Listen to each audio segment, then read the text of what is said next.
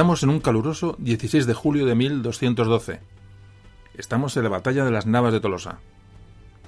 El ejército cristiano adopta la formación antes del enfrentamiento con el ejército almohade. Alfonso VIII y sus castellanos tienen a su lado a navarros, aragoneses, catalanes, portugueses y, por supuesto, a su mano derecha, al señor de Vizcaya, los vascos, origen de Castilla. Las Españas, hombro con hombro, estaban allí aquella histórica jornada. Pero en el centro de la formación, en el lugar de más riesgo, se situaba la élite del ejército cristiano. Eran las órdenes militares de Santiago, Calatrava, hospitalarios y templarios. Eran los monjes soldados. ¿Qué significa este concepto tan contradictorio de monje soldado? ¿Quiénes eran aquellos hombres? De ello vamos a hablar hoy para conocer su origen y su importancia durante gran parte de la Edad Media. Y en dos de los hechos de más trascendencia en este periodo, las cruzadas y la reconquista. Eran las órdenes de caballería, eran las órdenes militares, los monjes soldados.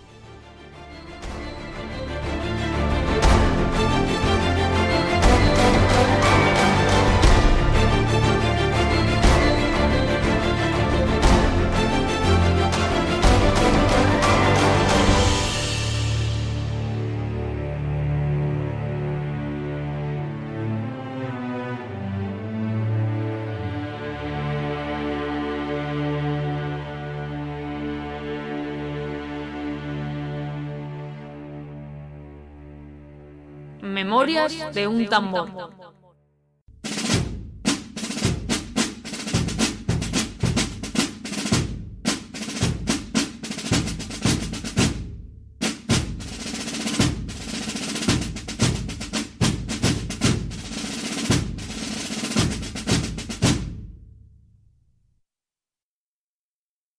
Bueno, en audios anteriores se había hecho mención a estas órdenes militares, a estos monjes soldados, en varios podcasts y hoy toca hablar un poco más, eh, bueno, más profundamente sobre ellos porque es un tema muy interesante, creo que es muy interesante y, además siempre aprovechamos para tratar temas, eh, como siempre decimos, colaterales, aparte del tema que es protagonista o que nos ha traído aquí, siempre se tocan temas que van saliendo y van surgiendo y, bueno, y siempre se aprenden cosas nuevas. Las órdenes militares, órdenes de caballería, han recibido varios nombres, pero la verdad es que nacen en el siglo XI Hoy vamos a hablar nuevamente pues de historia de Europa. Historia de Europa que es necesaria pues para entender pues la parte de historia de España que corresponde. Evidentemente la historia de España no puede separarse de la historia europea y hoy vamos a hablar pues también un poquito en la, introducción sobre todo, bueno, de cómo nacen estos, estos movimientos, las cruzadas, es decir, un tema muy interesante pero que afecta directamente, como lo veremos, a nuestra historia. Bueno, como introducción histórica hay que decir que la Europa del siglo XI, de la que hoy vamos a hablar, era una sociedad muy fragmentada, era una sociedad feudal, de esa relación feudal de, señor y vasallo, y en, aquellos, en aquella Europa del siglo XI, bueno, había dos cabezas visibles a gran nivel, que eran el emperador y el papa. El emperador era el emperador del Sacro Imperio Romano Germánico. Ahora hablaremos de esto para... Creo que es importante. Retomando el podcast de, de Hispania Romana, que hablamos de, de, Roma, bueno, como hablamos en aquel, en aquel audio, el Imperio Romano de Occidente cayó en el año 476, aproximadamente cuando cayó su último emperador de Occidente. Bueno, pues años después, siglos después realmente, va a aparecer Carlomagno, entre el año 740 y 810, es decir, ya han pasado años. ¿Por qué es importante Carlomagno después de, bueno, de la caída del Imperio Romano? Bueno, pues Carlomagno es, em, es eh, coronado como emperador en Roma. Y es un hecho importante porque es un intento de restaurar ese desaparecido antiguo Imperio Romano de Occidente. Se intenta otra vez reconstruir ese antiguo orden. Fijaos que el imperio de Carlomagno o el imperio carolingio, como se le conoció, o franco, imperio carolingio imperio franco, llegó hasta el año 843. Muy importante las fechas porque hay que ubicarse en el tiempo. Muchas veces se habla que la historia va a fechas, fechas, fechas. Es importante a veces mm, guardar alguna y eh, retener alguna porque nos va a ayudar luego a ubicarnos. Por ejemplo, en mi caso, me gusta mucho eh, que guardarme el año 700 ¿Qué pasó en el 700? Bueno, fue, digamos, en el año 711 fue la batalla de Guadalete cuando entran los eh, entra el Islam en, la península. Bueno, yo me quedo con esa fecha del 700 como una referencia. Por ejemplo, el año 1000, cifras redondas. El año 1000, ¿qué ocurre en el año 1000? Hablábamos en el podcast de la frontera del Duero, cómo Almanzor está actuando y cómo en ese momento en la península la frontera contra la reconquista está en el Duero. Bueno, pues es, es importante. Por ejemplo, la nave de Tolosa, el año 1212, 1212. Bueno, pues mnemotécnicamente es, es, fácil. Entonces, eh, bueno, pues siempre hay fechas que hay que intentar guardarse porque, porque luego nos ayuda a situarnos. Como comentaba ahora mismo, España, en el año 711, España sufre la invasión de los musulmanes que atraviesan el estrecho. Se produce la que hemos nombrado Batalla de Guadalete, finaliza la, la época visigoda con la invasión árabe de prácticamente la totalidad de la península. Recordamos que los visigodos, como os recordáis, fueron bueno, pues los que ocuparon la península tras la caída del Imperio Romano. ¿Qué va a ocurrir? Pues que estos musulmanes van a avanzar hacia el norte, es decir, van a ocupar el sur de Francia, van a intentar avanzar hacia, el corazón de Europa, pero van a ser detenidos por los francos en la batalla de Poitiers en el año 732. Como también comentábamos en un podcast anterior, concretamente en el podcast de Cataluña y en alguno más, ya este, este imperio franco, este, ya con, con Carlomagno, van a crear la marca hispánica, es decir, esos reinos satélites que van a hacer de colchón al norte de la península ibérica, al sur de los, de los Pirineos, para detener posibles invasiones o futuras invasiones otra de los, de los musulmanes. Como comentábamos en el podcast de Cataluña, estos pequeños reinos, estas zonas de, de protección, de colchón del imperio franco con la península ibérica, darán posteriormente lugar a lo que hoy conocemos como Cataluña, como Aragón, bueno, vamos a hablar del imperio, del Sacro Imperio Romano Germánico. Decíamos que en el, en el siglo XI, en Europa, había dos, dos, grandes cabezas visibles. Una era el Papa y otra era el emperador, el emperador del Sacro Imperio Romano Germánico. Esto lo hemos, hemos escuchado muchas veces, me imagino que muchos sabréis a qué, a qué nos estamos refiriendo, pero lo voy a explicar porque es importante. Bueno, este Sacro Imperio Romano Germánico tuvo su origen en el reino de Germania. El reino de Germania fue, era un reino que, se, bueno, cuando, cuando desaparece Carlomagno, se divide su, su antiguo imperio bueno, el Imperio Carlomagno hay que decir que, bueno, que abarcaba lo que es la actual Francia hasta, bueno, prácticamente hasta, hasta el este de Europa, es decir, todo el centro de Europa, hasta prácticamente lo que podía ser prácticamente Polonia, el norte de Italia, hacer un imperio amplio, repito, un imperio que nace un poco con la vocación de mm, recuperar o rememorar el, viejo imperio romano de Occidente. Bueno, como decía, cuando desaparece Carlomagno y ese imperio se va a desmembrar, lo va a hacer en tres provincias, en Germania, Francia y Lotaringia. Bueno, pues de esta de esta bueno, partición al final del imperio, el que va a tener se va a aguantar con mayor fuerza y mayor autoridad es Germania. Esta Germania que va a dar lugar, como veremos ahora, a esa eh, aparición de ese sacro imperio romano germánico que es muy importante a la hora de hablar de la historia de Europa, bueno, creo que es, fundamental. Hay que decir que Carlomagno es un personaje de una trascendencia absoluta. Mm, se ha dicho siempre que, este emperador, Carlomagno, sentó de alguna manera las bases de lo que sería en un futuro la Europa occidental, en la Edad Media. Hoy en día es considerado como el fundador de las. el personaje que fundó la monarquía francesa y alemana, y también algunos lo han considerado como, bueno, como mm, de una manera remota o lejana, pero como el padre de la Europa que hoy conocemos. Bueno, pues nos centramos en este, en este imperio, perdón, en este mm, reino que se desgaja del imperio carolingio, del imperio carlomagno, que es Germania. Bueno, Germania Vamos ya al año 936, ya estamos en el siglo X. Aparece en esta Germania un personaje, su rey, que es Otón I. Otón I defendió ese reino contra invasiones del este. Detuvo, bueno, las, bueno, las, las ansias de, de, poder de, sus nobles, mantuvo su reino unido, y esto le va a, llegar, le va a llevar a que en el año 962 sea proclamado emperador. Fue proclamado emperador por el Papa. Este nuevo emperador germano reconoció la legitimidad del Papa y el poder del emperador era, era tal que, bueno, él mismo se otorgó el derecho de nombrar, de a partir de ahora nombrar al Papa.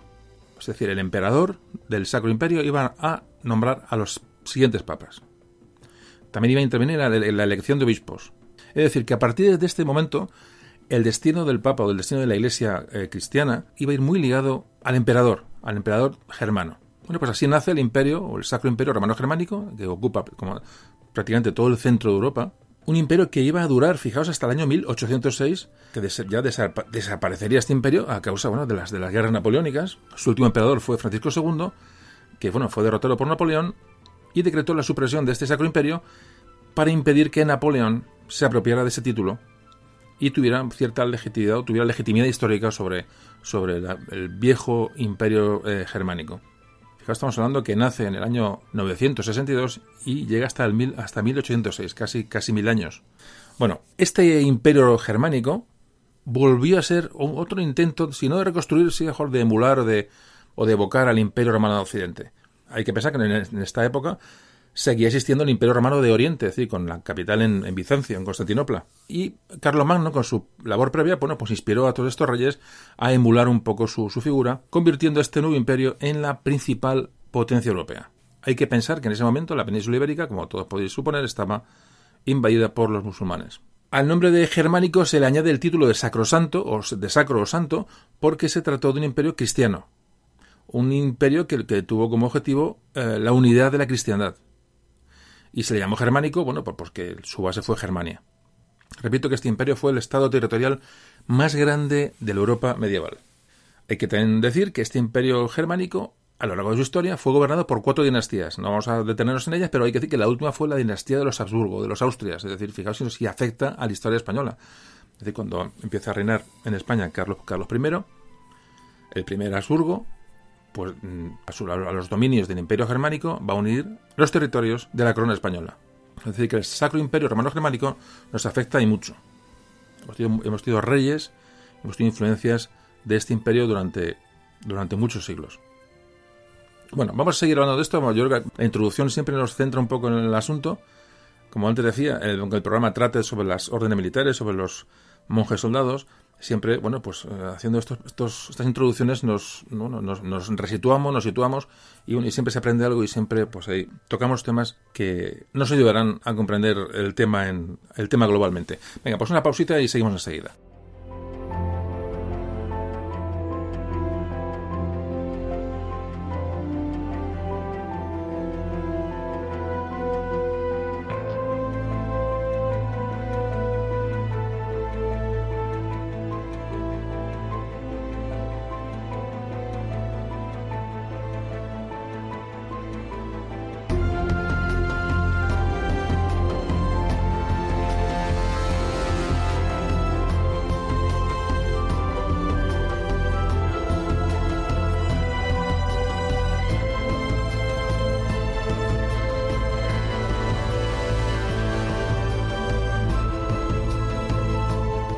Hemos definido el Sacro Imperio, hemos definido el Papa, un poco estas, estas relaciones, y vamos a ver qué pasa en la península en el siglo XI. Siglo XI, que es cuando van a nacer estas órdenes militares, estos grupos de monjes soldados de los que hoy vamos a hablar.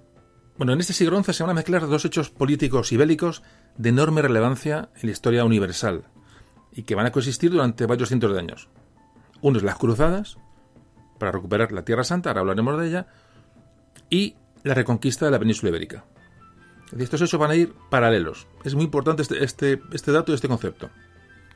En lo que a la reconquista se refiere, y tema que más nos afecta, estamos, repito, al comienzo del siglo XI, bueno, pues la frontera se encuentra más o menos en el río Duero. Siempre recomiendo audios a escuchar antes de este. Bueno, pues por supuesto recomiendo la frontera del Duero, recomiendo el de Alfonso VI, recomiendo el de los monasterios. Es muy importante haber escuchado estos audios para, bueno, para entender este. Entonces, sino para entenderlo, y para, bueno, para enriquecerlo, ya digo, es un buen, un buen complemento que siempre me gusta aconsejar. Y fuera de la península, ¿qué está ocurriendo? Bueno, pues en esta época, la parte oriental del, antiguo, del, Imperio Romano, conocido como Imperio Romano de Oriente, que se produce, como hablamos en el podcast de la Hispania Romana, tras, tras la eh, división adoptada por Teodosio en el año 395. Bueno, pues este, este Imperio de Oriente continúa su trayectoria, que llegará posteriormente hasta 1453, de fecha muy importante cuando, cuando cae el Imperio Romano de Oriente. Pero en este siglo XI, que es el que lo estamos ocupando, ocurre una cosa. Es que una fuerza va a emerger en el sur, este y sur del Mediterráneo. Y que va a influir en el futuro decisivamente en Europa, en la historia de Europa. Esto es el Islam. Esta fuerza tendrá como protagonista al pueblo musulmán. Pues a partir de este siglo XI se va a iniciar un proceso de expansión europea, sobre todo con las expediciones a Oriente, al Oriente musulmán, a recuperar eh, Tierra Santa, las denominadas cruzadas. Estas cruzadas, de las que ahora hablaremos, tuvieron lugar en el año, desde el año 1096 hasta el año 1291, año en que se pierde San Juan de Acre, última plaza de los, de los cruzados. Repito, todo esto es paralelo, como podéis entender, a la reconquista. Son paralelos. El fenómeno de la reconquista, el fenómeno de las cruzadas son fenómenos paralelos. Paramos un poquito y vamos a hablar de cómo eran los ejércitos de la Edad Media y sobre todo una cosa importante, porque ya vamos acercándonos al tema, al tema que hoy nos ocupa. El concepto de caballero. ¿Qué era un caballero en aquella época? Un caballero que ahora posteriormente se va a fundir con el monje, ese monje soldado, ese monje caballero. Bueno, pues vamos a hablar de, de estos conceptos.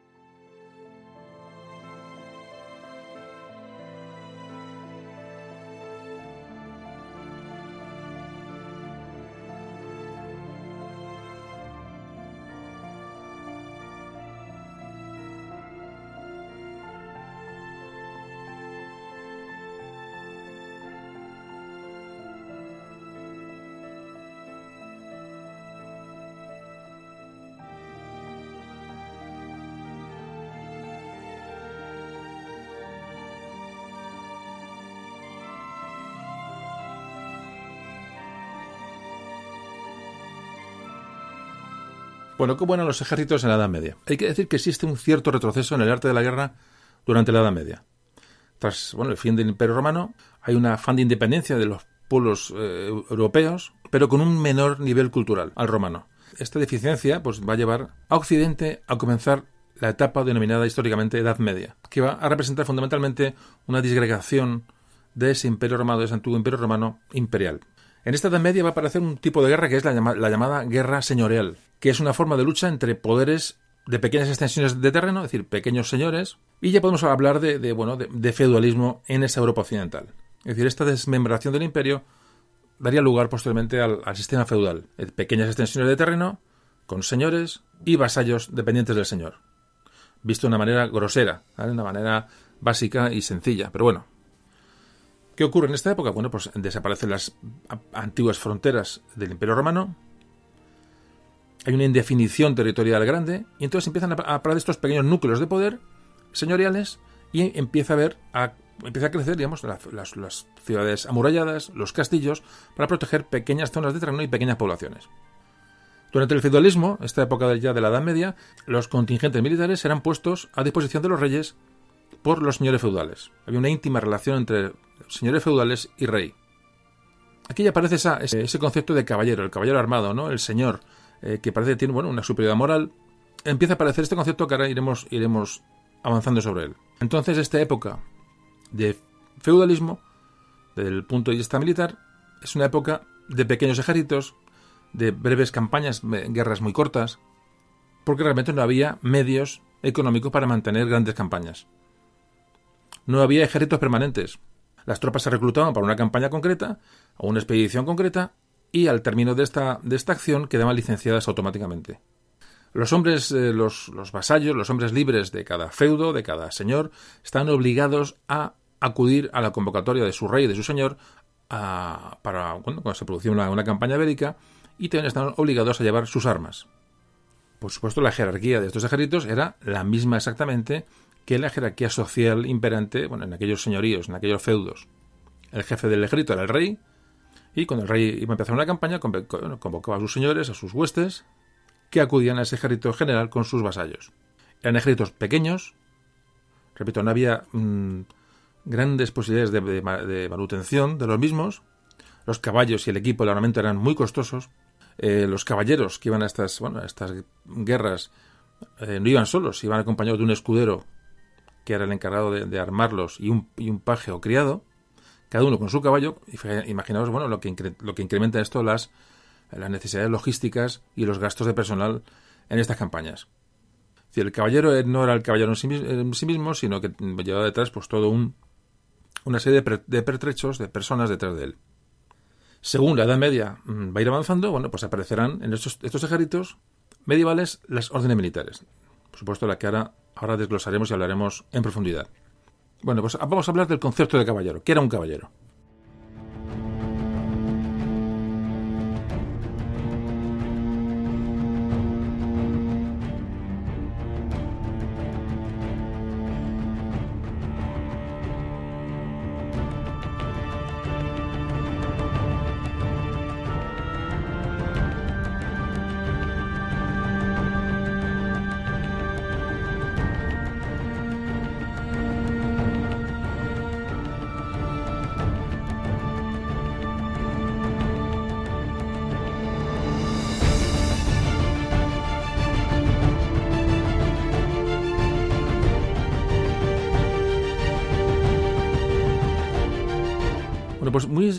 Relacionado con estos ejércitos medievales, estos ejércitos feudales, aparece la caballería.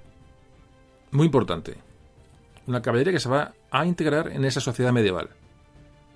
Alguna vez hemos hablado de esto en algún otro audio que recordar, porque en la Edad Media la fuerza militar reposaba esencialmente sobre el caballero. Un jinete que era, mm, bueno, un jinete duro, era un profesional de la, de la, de la guerra, una persona que tenía medios económicos suficientes por sí mismo para hacer frente al coste de su caballo, de su arma, de su armadura, del personal a su servicio, es decir, eran el caballero siempre se ha asociado, si no a una nobleza, en un principio, sí a gente con cierto poder adquisitivo, gente de nivel. Hay que decir que los primeros caballeros, los primeros hombres a caballo, no eran personas, digamos, una, con una nobleza demostrada, simplemente eran, claramente eran mercenarios, es decir, era gente que luchaba al servicio de un señor cualquiera por un, por, bueno, por un pago de, una, de, de, cualquier cantidad. Es decir, alquilaba sus armas al mejor postor, sin preocuparse excesivamente de si la causa era justa, si no era justa, a quién había que defender y a quién había que atacar. Es decir, se le pagaba, el señor le pagaba y el, ese caballero, bueno, pues rendía eh, tributo y servía a ese señor. Es decir, como antes comentamos, ese caballero, ese primer caballero, ese primer combatiente a caballo es eh, realmente es un, es un, mercenario, como hoy, como hoy podemos llamar. Cuando estos feudos, estos señoríos eh, medievales empiezan a coger fuerza, a asentarse, ya empieza a haber cierta relación de vasallaje entre estos caballeros, en principio mercenarios, con los señores feudales. Y hay unas reglas eh, que se observan y una serie de, digamos contratos entre unos y otros. el caballero ya es un caballero fijo para ese señor, regulariza su situación económica, es decir, pasa a depender económicamente, no momentáneamente tipo mercenario, sino pasa a depender del señor, contrae ciertas obligaciones y ya sea mm, importante se integra dentro de una dentro de la sociedad, dentro de esa jerarquía social de ese reino o de ese señorío. Por supuesto, estos caballeros no estaban siempre combatiendo, bueno, pues mientras estaban en tiempos de paz, bueno, pues instruían lo que podían, eh, mediante la caza, pues, pues eh, justas, torneos, que hemos visto muchas veces en el cine. Y no era extraño que en tiempos de paz, cuando no había, bueno, movimiento bélico, pues estos caballeros buscaran lugares donde hubiera motivos para combatir.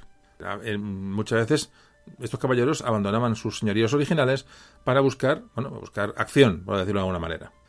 Ya durante el siglo XII vamos, vamos avanzando, y estamos hablando solamente de lo que es la caballería, el caballero, esta caballería feudal va a empezar a recibir la influencia de, las, de, esas, de esas normas espirituales de la Iglesia. Este caballero se hace más estable en sus castillos, ya, muy importante, van a ingresar en un nuevo orden social, es decir, van a tener importancia social, de alguna manera empiezan a ennoblecerse, empiezan a ser gente honorable, más exigente con sus reglas morales, es decir, ya no, no acuden a cualquier, a cualquier llamada, es gente que empieza a pensarse un poco lo que hace, digo, sobre todo en cuanto a, a, observar unas ciertas reglas morales. Y todo ya empieza a orientarse hacia un ideal más honroso. Desaparece el mercenario, caballero mercenario, y aparece un caballero noble, un caballero con unas eh, ideas mm, eh, honrosas, con reglas morales que observaban empieza a aparecer esa, esa milicia que atiende a conceptos de, de, de honor, de guerra justa. Es decir, empieza a ligarse el caballero con conceptos religiosos, con conceptos espirituales, con conceptos de honor, con conceptos morales. Este paso es importante a la hora de luego hablar cómo el caballero se va a convertir en monje, el monje soldado.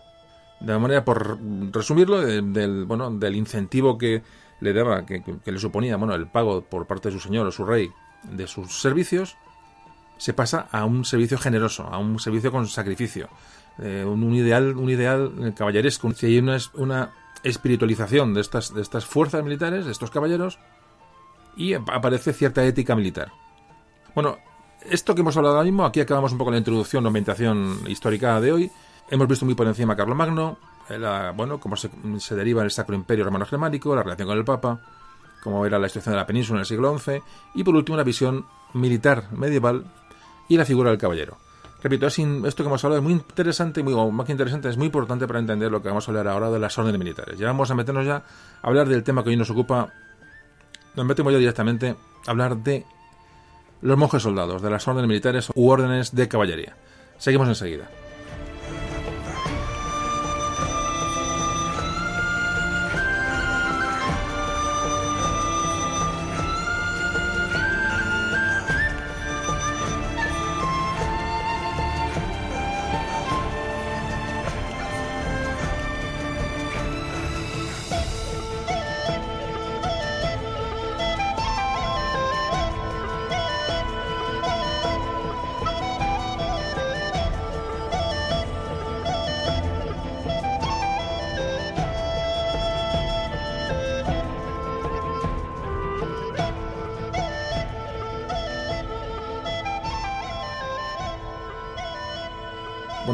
Del nacimiento de las órdenes militares. Vamos a hablar de estas fuerzas constituidas por hombres que eran mitad monjes, mitad soldados. Y volvemos a hablar del siglo XI, que es la fecha en la que, bueno, que van, van a aparecer. Hay que decir que la Iglesia iba a influir grandemente en la sociedad feudal a partir del movimiento cluniacense. como lo hablamos en el podcast de los monasterios, el movimiento de Cluny, el movimiento cluniacense, que se crea en la, en la abadía de Cluny, fundada en el año 910, va a influir en la sociedad del momento, en esa sociedad feudal. Primero va a suponer, bueno, pues, pues una quiebra de los vínculos personales entre los señores feudales, los caballeros feudales y su, y su señor, su rey. ¿Por qué? Porque este, estos vínculos iban a ser rotos, se demostró temporalmente por la Iglesia. Y, os lo explico. En el año 1073, al acceder al, al papado Gregorio VII, una de sus las primeras cosas que hace es emitir 27 principios, por llamarlo de una manera, en los que desarrolla la supremacía pontificia sobre el emperador. Es decir, ¿os acordáis que antes decimos que el emperador nombraba a los papas? Bueno, pues este Gregorio VII quiere cambiar las tornas. Es decir, quiere ser el papa el que nombra al emperador. Y a todos los príncipes feudales. El papa, Gregorio VII, mediante estas decisiones, quiere tener poder para deponer, para poner y deponer a los príncipes feudales y va a eximir a los súbditos de la fidelidad a ellos. Pues esta, anulación de estos vínculos feudales, que es muy importante, se convierte en un, arma que, tiene la Iglesia. Evidentemente no va a ser fácil eh, este, este intento de nuevo cambio. Va a haber una larga lucha por, la, bueno, por, los derechos de nombramiento de los cargos eclesiásticos. Ya hay una lucha de poder entre el, el emperador y el papa. De hecho, fijaos, cuando ya se produce la primera cruzada, ninguno de los reyes europeos de la época participan en la primera cruzada. Pues todos estaban enfrentados al papa. Por esta lucha, ya digo, de quién predominaba sobre quién. Bueno, pues cuando el Papa convoca esta cruzada para recuperar Tierra Santa, de la que ahora vamos a hablar, el origen de las cruzadas, en, en, un minuto, bueno, pues ¿quién, ¿a quién llama el Papa para, para intentar ir a Tierra Santa? Bueno, pues los artífices de esta cruzada, los protagonistas serán los caballeros europeos, los que hemos hablado hasta ahora, que eran guerreros profesionales al servicio de un rey, al servicio de un señor, pero esa moral, esa, espiritualidad de la que habían hecho ya gala, que antes hemos comentado, pero eso era importante en la introducción, les va a hacer convertirse en cruzados. Es decir, estos caballeros, por una serie de motivos, ya digo, espirituales y morales, no van a dudar, muchos de ellos, en acudir a la llamada del Papa.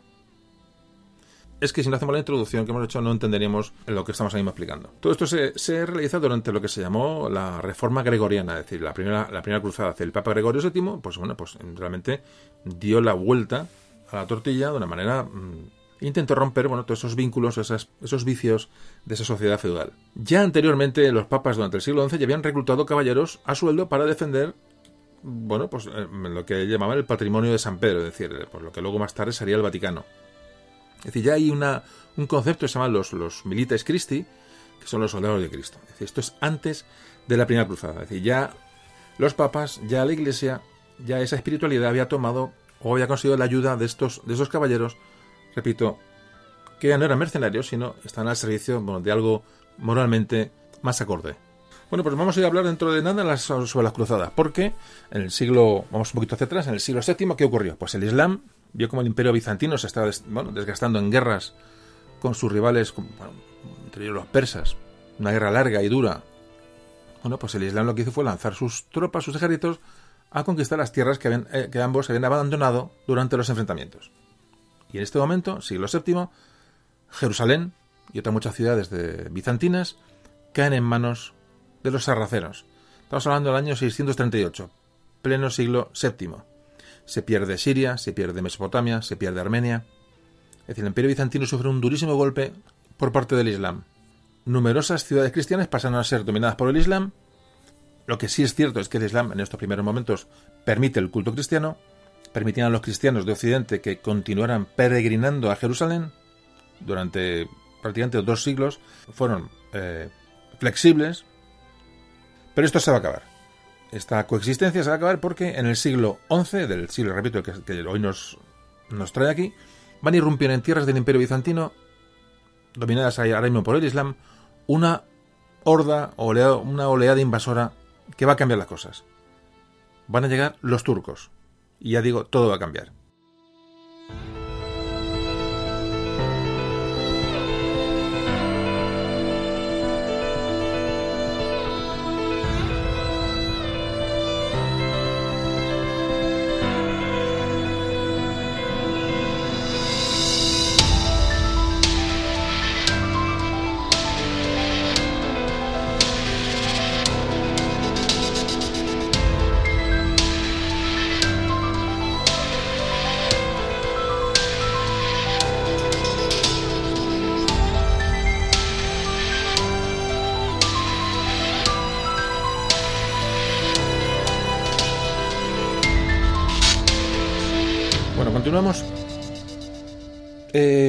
Con los turcos. A ver, eh, si alguno nos ha puesto todavía las gafas, eh, bueno, pues que abra el cajón, el segundo de la derecha, que saque las gafas marcadas donde pone siglo XI y, que se las ponga.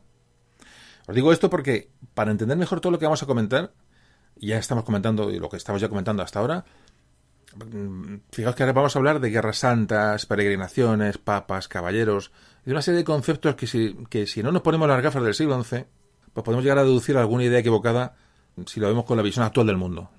Repito, no hay que sacar del cajón las gafas del siglo XI si alguno todavía no se las haya puesto, que espero que todas las, las estoy dispuestas desde el principio. Bueno, hablábamos de que los turcos invaden los territorios de Tierra Santa, de todos los territorios del Imperio Bizantino, y estas, estas gentes llevan a ser mucho más intolerantes, sobre todo religiosamente, para, bueno, con las poblaciones cristianas sometidas dificultaron enormemente la vida de los cristianos en Palestina. Fueron, bueno, unas persecuciones de cristianos terribles y además prohíben o imposibilitan las peregrinaciones a Tierra Santa. Eh, os podéis imaginar que peregrinar a Tierra Santa era una, algo vital para el cristiano europeo de la época. Fijaos que durante el siglo X, siglo X, el número de, de, peregrinos crece enormemente. Digamos que la, esa eh, sociedad europea, eh, la población europea, sale de ese aislamiento que había tenido en épocas anteriores. Entonces, bueno, le, atrae un poco, bueno, pues el, moverse, el viajar, el, intercambiar, el contactar con otra gentes, el campo de la religión. Este ambiente les va a llevar a hacer peregrinaciones, bueno, demostrar su devoción. ¿Dónde peregrinaban? Por supuesto a Roma, a Jerusalén y también, como podéis suponer, a Santiago de Compostela. Son los tres destinos más importantes de peregrinación eh, siglo X, siglo XI. De ahí viene la frase de todos los caminos llevan a Roma. ¿Qué ocurre? Pues que los, cruzados, estos caballeros cruzados, que van a acudir a la, primera cruzada, una vez que esta cruzada tiene éxito y liberan Jerusalén, van a abrir bueno, puertos de Italia y abren la ruta hacia Jerusalén a los peregrinos. A la par y paralelamente, lo mismo que hemos hablado siempre del concepto de cruzada y reconquista para, eh, hechos paralelos, importante. Bueno, los monarcas de los reyes de Navarra, de Aragón, de Castilla y León en la península, que también lo que nos afecta, van a facilitar el viaje a Santiago de Compostela mediante bueno, la adaptación de ese camino eh, para el peregrino. Es decir, construyan puentes, construyan eh, un albergue, construyan hospitales, eh, digo, reparan los caminos y los adecentan para que esos, esa gran corriente de peregrinación a Santiago tenga facilidades. Hay una concienciación de ayuda al peregrino y de protección al peregrino, muy importante también. No solamente de ayuda, sino de protección muy importante para el Camino de Santiago, bueno, la acción de los eh, de la orden monástica de Cluny. Que digo, entre los eh, estos monjes cluniacenses y los reyes españoles van a, favorecer, bueno, pues la, esa proyección de una red de monasterios cluniacenses en el norte de España y sobre todo mm, muy ligados al Camino de Santiago. Es una, a la vez que es un motivo religioso y un motivo, bueno, de devoción, realmente la, política de los reyes españoles, ellos ven, ven una posibilidad de romper con ese aislamiento que tenía la península con respecto al resto de la cristiandad. Empiezan a abrirse Europa, es decir, todas las corrientes artísticas, corrientes culturales entran por el Camino de Santiago, muy importante. Quizás algún día dedique un programa al Camino de Santiago. Es vital para, para, bueno, para, para el avance de la España medieval y influirá grandemente en la reconquista culturalmente y socialmente. Bueno, como decía, eh, las, los reyes cristianos lo que hacen, utilizan el Camino de Santiago para eh, bueno, de alguna manera, eh, conectar con el exterior y empiezan a unirse ya por lazos dinásticos con otras dinastías europeas en el medio cultural y en el medio religioso. Bueno, pues ¿qué ocurrió cuando, como comentábamos, cuando se interrumpe las peregrinaciones a, Jerusalén? Esto, bueno, esto es un, esto es un auténtico palo para la comunidad cristiana de la Europa occidental. Pero fijaos si era grave la situación de no, de no poder peregrinar a Jerusalén, que durante el año 1095 el Papa Urbano II año 1095, hizo un llamamiento a todos los caballeros europeos para que acudiesen a liberar Tierra Santa. Esta primera cruzada de la que antes hablábamos y además combina a estos caballeros a que rompan sus vínculos feudales con sus respectivos eh, señores o príncipes. Hay una ruptura entre, entre el Papa y los príncipes europeos. Decir, el Papa se quiere convertir en, el monarca universal de la cristiandad, por decirlo de alguna manera, va a impulsar un, bueno, un proyecto de lucha contra, los musulmanes, sobre todo con la idea de liberar Tierra Santa. Y repito, en el año 1095, en el concilio de Clermont-Ferrand, en, en, el suelo francés, este papa, Urbano II, pues va a reprochar a los nobles sus guerras internas, la violencia que, bueno, y la presión contra los campesinos, contra sus vasallos, y les invita a sustituir estas indignas acciones para el Papa eh, bueno, por la defensa de la fe cristiana contra el Islam. Y entonces les pide que, bueno, que abandonen esa vida de, de, abuso ¿no? contra, contra todo lo que se les ponía por medio y que se enrolen en esa peregrinación armada dirigida a rescatar el Santo Sepulcro. Era la idea del Papa Urbano II. El Papa hizo un llamamiento de movilización en toda Europa y muy rápidamente pues, logró que miles de caballeros hicieran del Papa su señor natural. Es decir, el caballero, repito, por eso hemos, eh, repito, hemos hablado antes de, ese cambio de la concepción del caballero de mercenario a, bueno, a una persona con ciertas reglas morales y espirituales. Es decir, los caballeros europeos, cuando reciben esta, este llamamiento del Papa para, para acudir a, a, Palestina, para acudir a, a Tierra Santa, no van a dudarlo. Es decir, van a ser cruzados de la Iglesia. Ya no son caballeros de, de su rey, sino son gente que va a ir como huestes del Papa. Bueno, aquí hay que decir que en las cruzadas, aunque hubo caballeros peninsulares, pero repito, muy pocos, porque, como siempre repetiré durante el programa una que otra vez, en la península estaba la reconquista. Es decir, no, no, se podían permitir el lujo de perder fuerzas para acudir a las cruzadas. De hecho, muchos eh, papas, durante las diversas cruzadas que se produjeron durante, bueno, durante estos dos siglos, eximían a los caballeros peninsulares a acudir porque sabían que realmente como si algún, autor lo ha llamado, en España estaba la Cruzada de Occidente. Estaba la, Cruzada de Oriente en Jerusalén y la Tierra Santa, y luego en, la península ibérica estaba lo que se llamó, o alguien ha llamado la Cruzada, la cruzada de Occidente. Aunque esta cruzada sea, históricamente se, se, la ha llamado la Primera Cruzada, esta cruzada que se origina en el concilio de Clermont-Ferrand en el año 1095, hay una operación anterior que llevó a cabo el rey Ramiro I de Aragón para liberar la ciudad de Barbastro que terminó con su, reconquista en el año 1064, que muchos autores, muchos historiadores la han considerado como la primera cruzada. En aquel año, en el 1063, estaba en Roma el Papa Alejandro II, que había eh, bueno, comunicado al, clero que todos los que se decidieran a combatir contra los mm, sarracenos, contra los moros, en, Hispania, en la, península, recibirían una redención de sus pecados. Es decir, que esta, este espíritu de cruzada, aunque de una manera menor, una manera mucho más más leve ya había aparecido en la península 30 años antes de lo que se ha denominado en la historia como la Primera Cruzada. Empezamos un poquito a ver cómo, porque eso lo, hablaremos ahora, pero alguno le puede chocar, y bueno, y digo, este tema lo vamos, a, lo vamos a, ahora mismo a desglosar un poquito, cómo puede ser que, bueno, que, la Iglesia tome las armas. Es un, tema, es un tema contradictorio absolutamente, pero bueno, esto lo haremos ahora. Bueno, em, la convocatoria lanzada por el Papa Urbano II el año 1095 pues logra una formación de un ejército, un gran ejército que parte hacia Tierra Santa.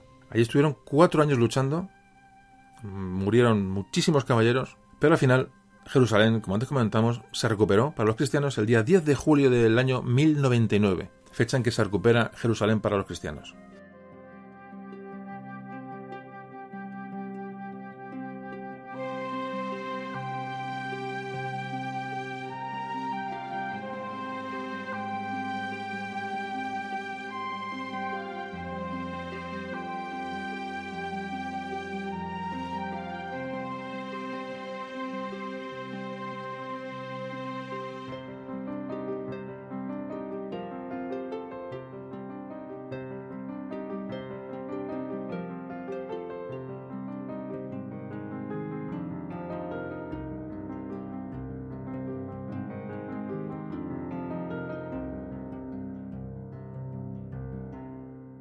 ¿Qué pasó? Bueno, pues, pues que recién conquistada la ciudad, pues, los vencedores, como suele ocurrir, pues poco a poco empiezan a olvidar un poco la importancia que de, la religión o los motivos que les haya llevado allí, a recuperar los santos lugares, y empiezan a aparecer discordes entre ellos eh, por el reparto de las, de las ciudades, reparto de los territorios, de lo que se llamó en aquel momento, o se iba a llamar en el futuro, el Reino Latino de Jerusalén. Es decir, este, este movimiento espíritu de cruzada que era el vínculo que unía a todos esos caballeros, muchas veces de, bueno, de orígenes muy dispersos o muy, muy desiguales. Este espíritu de cruzada era el único vínculo que unía a estos hombres y corría el, peligro de perderse. Lo que pasa es que hay un momento trascendental. Los cristianos han recuperado Jerusalén y hay un momento bueno, de, indefinición, es decir, bueno, mm, ya digo, de, dudas, de, que la gente empieza a mirar más bien más por sus intereses que por, la, por los intereses comunes de cruzada. Y entre esta desunión que empezaba a fraguarse entre los cruzados, espontáneamente surgen en Tierra Santa las órdenes de caballeros. Eran grupos de caballeros que se habían organizado como una milicia permanente para la defensa de aquellas tierras y que permanecieran para siempre en poder de los cristianos. A la vez de esto, intentaban controlar esa, esa, desorganización que empezaba a, a producirse y esa falta de solidaridad entre los diversos grupos de caballeros. Es decir, se establece estas órdenes eh, de una manera, de una manera espontánea, es un ejército permanente para la custodia de Tierra Santa, la custodia de fortalezas, de caminos, de fronteras, ya digo, del este llamado Reino Latino de Jerusalén. Empezaron algunos de estos grupos de caballeros a ejercer labores hospitalarias. Por ejemplo, es el caso de la Orden de San Juan del Hospital, es decir, lo que luego sean la Orden del Hospital, los hospitalarios, que a algunos os sonará. Ya empiezan a aparecer, digo, empieza a aparecer el concepto de orden. Un personaje, Godofredo de Bullón, tras ser, digamos, aceptado como el protector de Jerusalén, se encargó de organizar la asistencia religiosa del Santo Sepulcro. Y este Godofredo encarga a 20 canónigos hacer guardia en el Santo Sepulcro junto a un grupo de caballeros. Ya empiezan a mezclar, si os dais cuenta, lo religioso con lo militar. Es decir, van a hacer esta gente guardia en el Santo Sepulcro para, para proteger aquello de cualquier, de cualquier incidencia.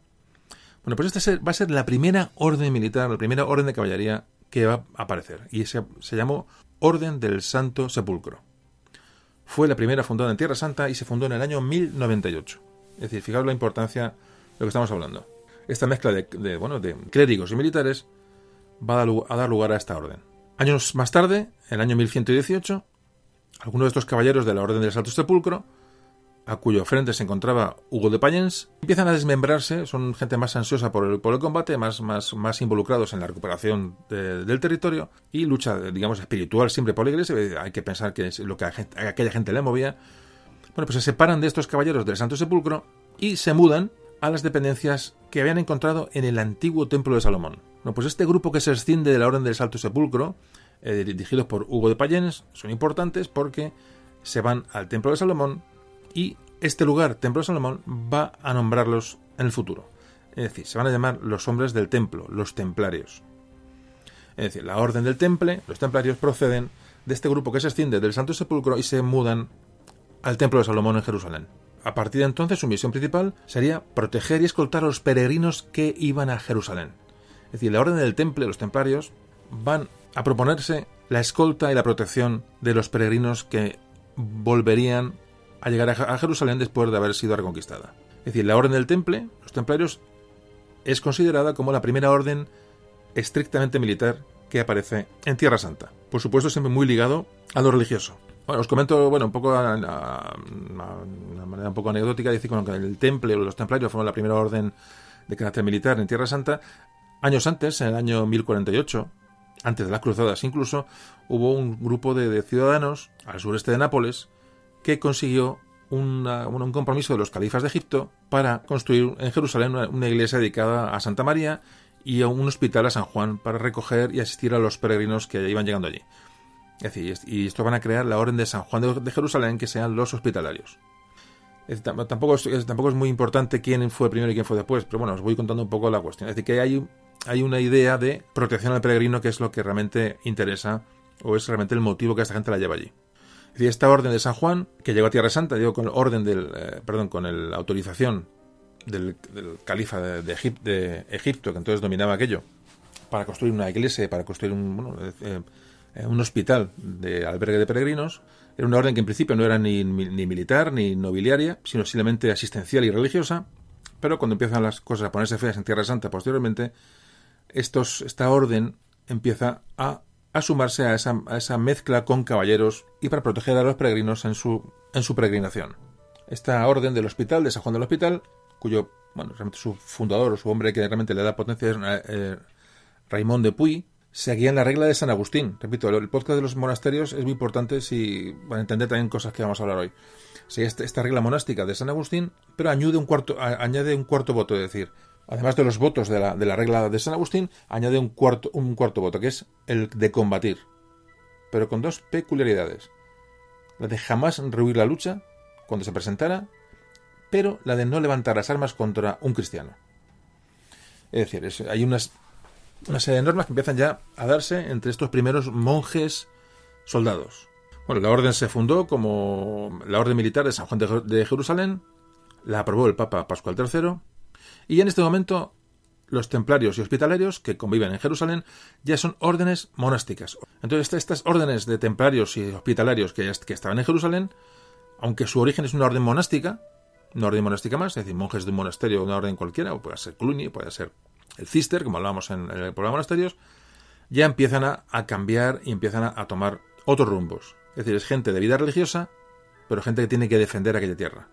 Es decir, aparecen los monjes soldados, aparece esa milicia de Cristo que antes, que antes comentábamos. Poco más tarde aparece la Orden de los Caballeros Teutones, también llamada de los Caballeros de Prusia. Esta surge en el año 1190. Este surge esta orden, también habéis oído hablar de los, de los teutones, de la Orden de los, de los Teutones, cuando unos alemanes, durante el sitio de, de San Juan de Acre, bueno, en un barco que estaba en aquel asedio, bueno, hay unos cristianos que son heridos, es un barco hospital. Esta protección a estos heridos cristianos en aquel barco, pues empiezan a hacer, de manera que tampoco está muy clara, esta orden de caballeros teutónicos que aprueba poco después el Papa Celestino III. Estos, tienen la regla cisterciense. Como veis, ya, han aparecido los templarios, la orden de San Juan del Hospital, los caballeros eh, teutones un poco más tarde, hablando del 1198, hablando, estamos hablando en lo que es en la zona de Tierra Santa, la zona donde están las cruzadas. Pero fijaos, no había pasado medio siglo desde, bueno, desde que, los hospitalarios se han convertido en orden, en orden militar, y aún faltaba mucho tiempo para que los teutones aparecieran, los hemos comentado como órdenes que aparecido en Tierra Santa. Bueno, pues fijaos, en el año 1158, es decir, 40 años antes de la formación de los caballeros teutónicos, se funda en España la Orden de Calatrava. Dos apuntes. Uno, los primeros monjes soldados aparecen en la península ibérica muy pronto, es decir, eh, muy pronto, en el año 1158. Y segundo, vuelvo a incidir en el paralelismo, como veis, de cruzada y reconquista. Es decir, aparecen órdenes militares en Tierra Santa, pero también aparecen órdenes militares en la península. Es decir, en la necesidad era igual eh, de imperiosa en un lado que en otro. La presión eh, de los musulmanes, tanto en Tierra Santa como en la península, era tan fuerte que hacía falta dotarse de, una estructura militar fija, una, estructura militar de gentes de, mucha convicción para parar eh, bueno, por los, los, embates musulmanes. Fijaos como muchas veces cuando se habla del término, término reconquista, bueno, está muy de moda pues poner en duda, tampoco tiene mucha importancia, realmente nombrar las cosas no tiene, yo tampoco le doy demasiada importancia, pero sí que es cierto que si os dais cuenta, eh, tiene unos paralelismos, es decir, la reconquista de Jerusalén con la reconquista de la península, decir, era recuperar unos territorios perdidos, que eran cristianos, y se hacían de manera paralela. Es decir, hay un espíritu europeo, un espíritu que, bueno, que dirige el Papa y, bueno, y todos los, reyes o príncipes eh, cristianos de Europa, que van a, van a tener la conciencia de recuperación de ambos territorios, eh, tanto la zona de Tierra Santa, del antiguo Jerusalén, como la península ibérica. Es importante, entonces, pues yo creo que sí se le puede llamar reconquista eh, sin, sin, miedo a, decir ninguna, ninguna imprecisión. ¿Que tardó ocho siglos? Eso es otro cantar. Eh, bueno, desavenencias, eh, falta de... Además, los, los ejércitos de aquella época no podían avanzar. Como hoy tenemos el concepto de guerra, es decir, la reconquista duró mucho tiempo porque evidentemente tuvo una serie de, de palos en las ruedas, pero el término yo pienso que se puede admitir perfectamente. Bueno, ¿por dónde me he quedado? sí, la orden de Calatrava. La primera orden de monjes soldados la primera orden militar en España, que nace casi casi a continuación de las de Tierra Santa. ¿Cómo nace esta orden en la península de tan lejos? ¿Cómo, eh, ¿Por qué nace? Bueno, pues esto lo vamos a explicar en un minuto.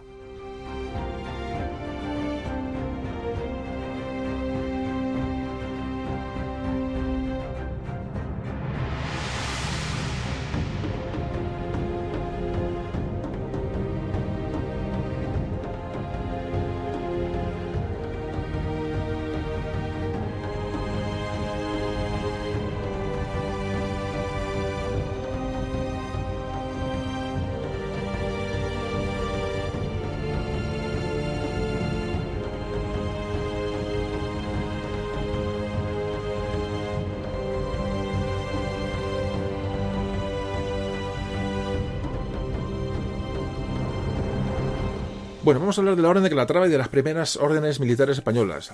La, Orden de Santiago, que me parece prácticamente a la par. Bueno, vamos a, hablar, vamos a hablar de ellas.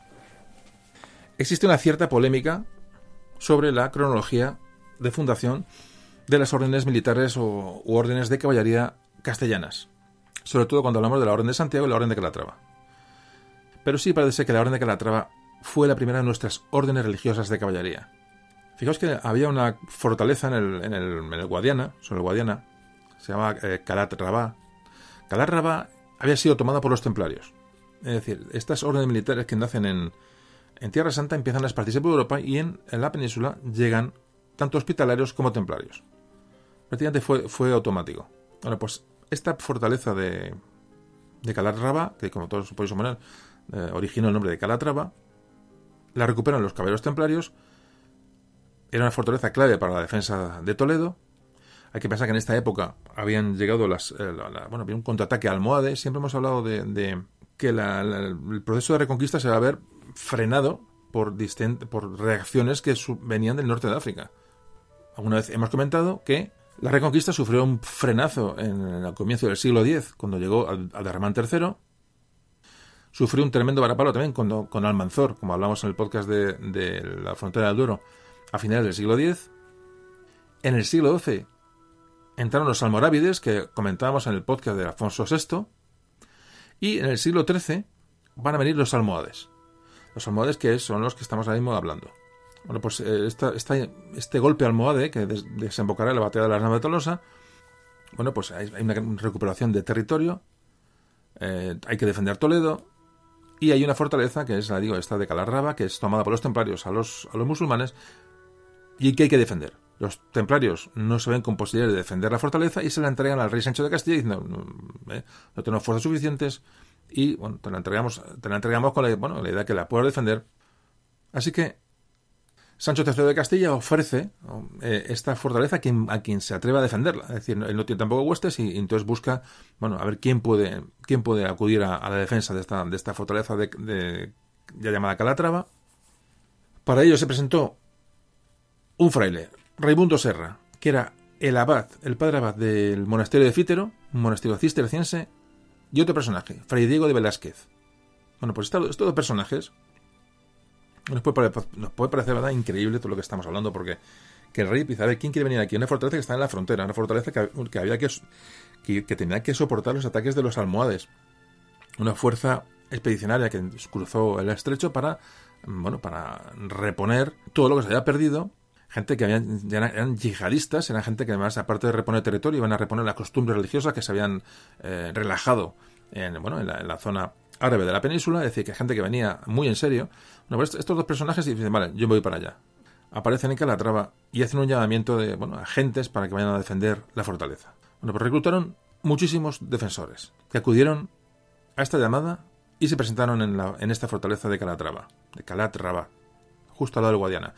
Allí se presentaron, bueno, pues el, este fraile con muchos religiosos y lo que hace el Sancho de III de Castilla es autorizar a este abad a que funde una orden, una orden militar directamente.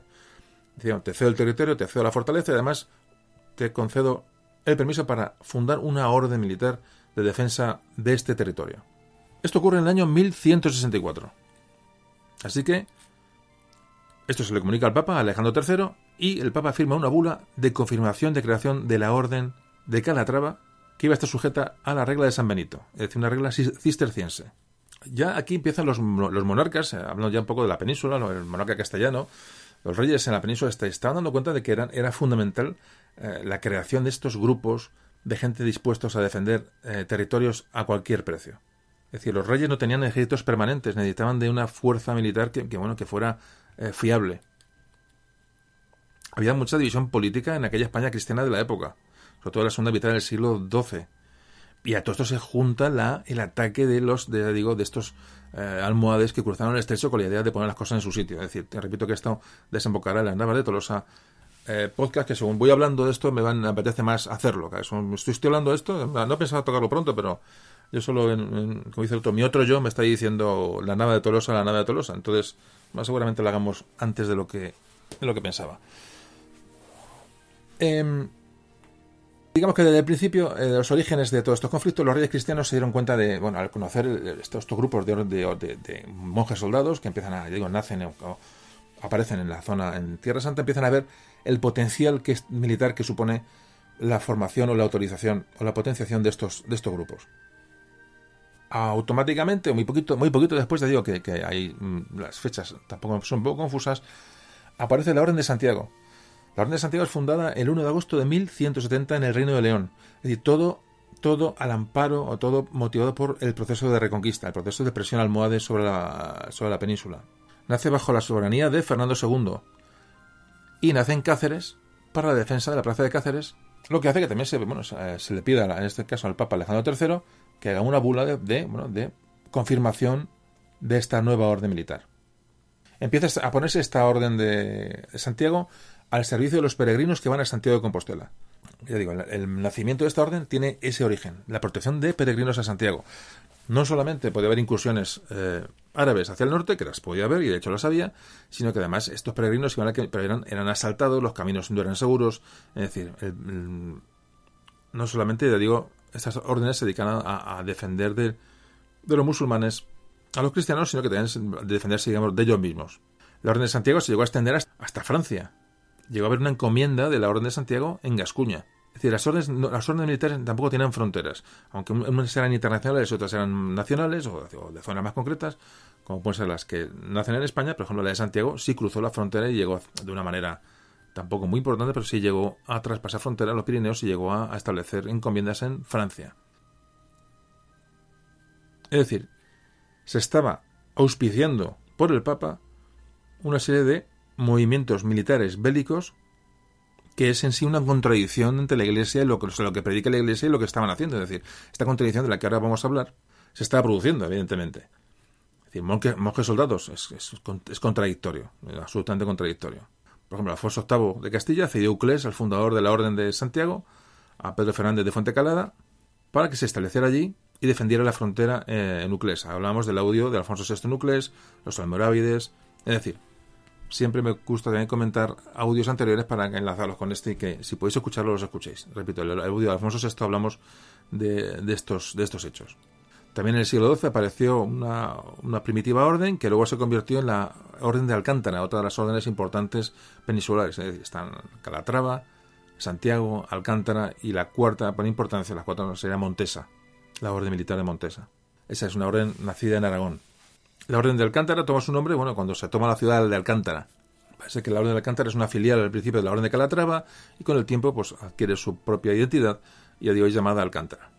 Como te decía, la Orden de Montesa, que está muy unida a la Corona de Aragón, obedece un poco a la, bueno, a la, necesidad de Jaime II de Aragón de disponer de una orden militar propia, aragonesa, a semejanza de como tenían en Castilla eh, el rey de Castilla, como Santiago, Calatrava y Alcántara. Eh, pide al Papa, en este momento es Juan XXII, y le pide la aprobación para crear esta nueva orden militar. Es creada mediante bulo papal el 10 de julio del año 1317, ya es, ya es, ya es posterior. Una orden que participó muy activamente en la expansión hacia el Mediterráneo de la corona aragonesa. Ya a grandes rasgos, y abandonamos ya la península ibérica, hemos visto un poco cómo se han formado las primeras órdenes militares en la península. Entonces, hay tres tipos de órdenes militares. Primero, las internacionales, que, que han, eh, tuvieron influencia en, cualquier lugar. Claramente, el temple, la orden de los templarios o la orden del hospital, estas son, digamos, las llamadas internacionales. Luego, órdenes de la península ibérica, en otro apartado. Repito, Santiago, eh, Calatrava, Alcántara y Montesa. Y por último, órdenes del este, de este sacro imperio romano-germánico. Aquí estarían los teutones, la orden de los caballeros teutones. Hay que decir que la Orden del Temple tuvo bastante incidencia, sobre todo en Aragón, y luego avanzaron hasta otras zonas de la península, del centro de la península. Es decir, encontramos castillos templarios eh, digo, en Aragón, en el oeste, en el por este verano, en el viaje este que aún les he comentado, que hice a, a zona de Asturias y Galicia, bueno, en el viaje hacia, hacia Asturias, pues por casualidad, sin saberlo, paramos en Ponferrada y se celebraba ese día, el día, el día templario, el día de los... Eh, hay un castillo en Ponferrada impresionante, si alguno lo conoce, recomiendo que lo vea, y recuerdo que aquel día, pues, pues era la, fiesta templaria en Ponferrada y era una auténtica pasada. O sea, eh, la gente, bueno, pues vestida en hábitos templarios, caballos, antorchas, se hizo de noche y además era verano, era una, temperatura espectacular. Y además, cuando te encuentras una cosa sin, sin saberlo, todavía la disfrutas más. Pues recomiendo a la gente, eso fue en julio, no recuerdo los días de julio, pero bueno, si alguien quiere buscarlo y acudir, pues ahí lo tiene. La fiesta templaria en Ponferrada, vale la pena, vale la pena el castillo y vale la pena, bueno, es que el castillo de Ponferrada es una auténtica barbaridad ya digo, si encima se espera la noche para encender unas antorchas y pasearse con, no sé, había, había centenares de, personas vestidas de templarios y, desfilando por ahí, por, bueno, ya digo, impresionante. Ya me he perdido con lo que estaba contando. Ah, bueno, sí, que, hablamos de la importancia del temple y, hay que decir que, que penetran prácticamente en, gran parte de la península los, los templarios, con la aprobación de los reyes, evidentemente. O sea, era, muy importante contar, repito, eh, con estas, estas fuerzas organizadas.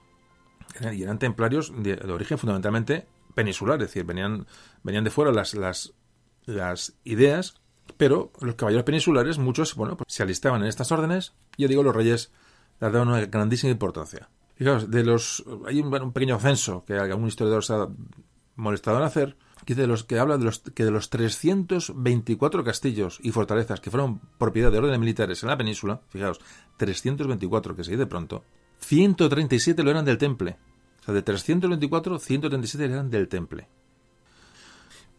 Pero vamos, las, eh, la importancia de las órdenes militares y su influencia eh, son, son tremendas. Fijaos en la zona de, de Calatrava, en la zona de Ciudad Real, donde estuvo la orden de Calatrava con mayor fuerza, toda la toponimia aparece, la palabra Calatrava aparece en multitud de pueblos, en multitud de zonas. Otras zonas de España también aparece la palabra Santiago muy a menudo. Es decir, estas órdenes empiezan a implantarse, empiezan a, tener un poder territorial, como ahora veremos, que es otro tema muy importante para comprender la importancia y la influencia de estos, de estos grupos. Bueno, pues ahora vamos a. Esto lo dejamos para luego. Ahora vamos a hacer una pequeña pausa y vamos a hablar a la vuelta de. Nos vamos a centrar en la contradicción que supuso el concepto de monje y soldado. Es decir, cómo un religioso podía llegar a empuñar un arma contraviniendo pues, todos los principios morales de la religión. Bueno, por esto vamos a explicarlo ahora después de la pausa.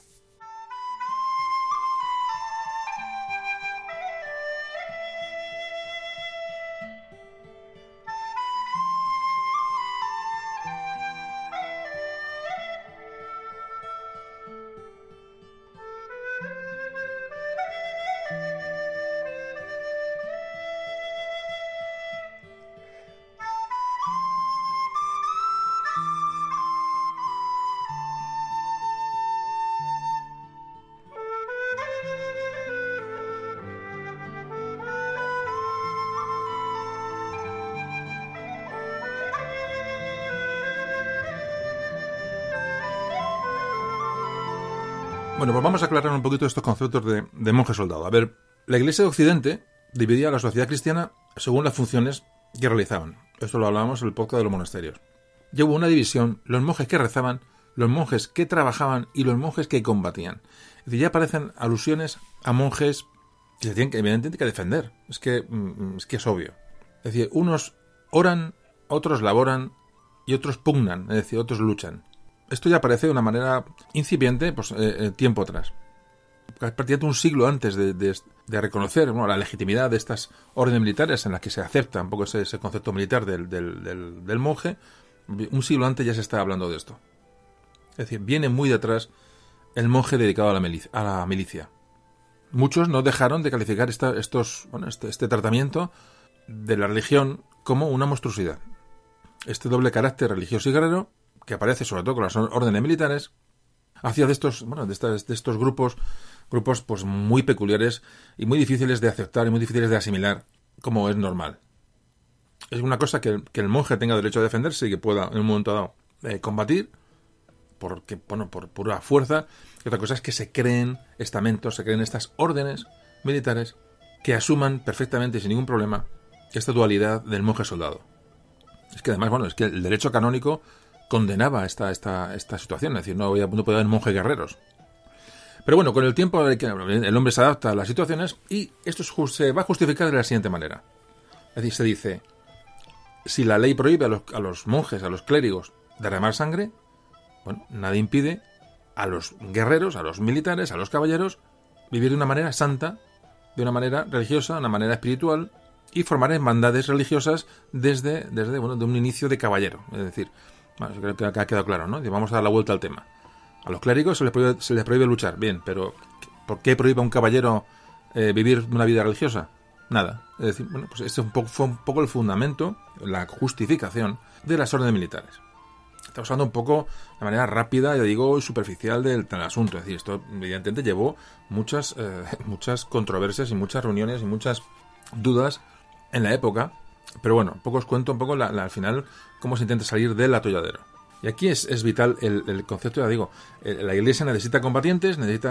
Ah, pero entonces, ¿a quién echa mano? De los caballeros. Los valores de la caballería, de que antes hablamos al principio, por eso era tan importante en la introducción.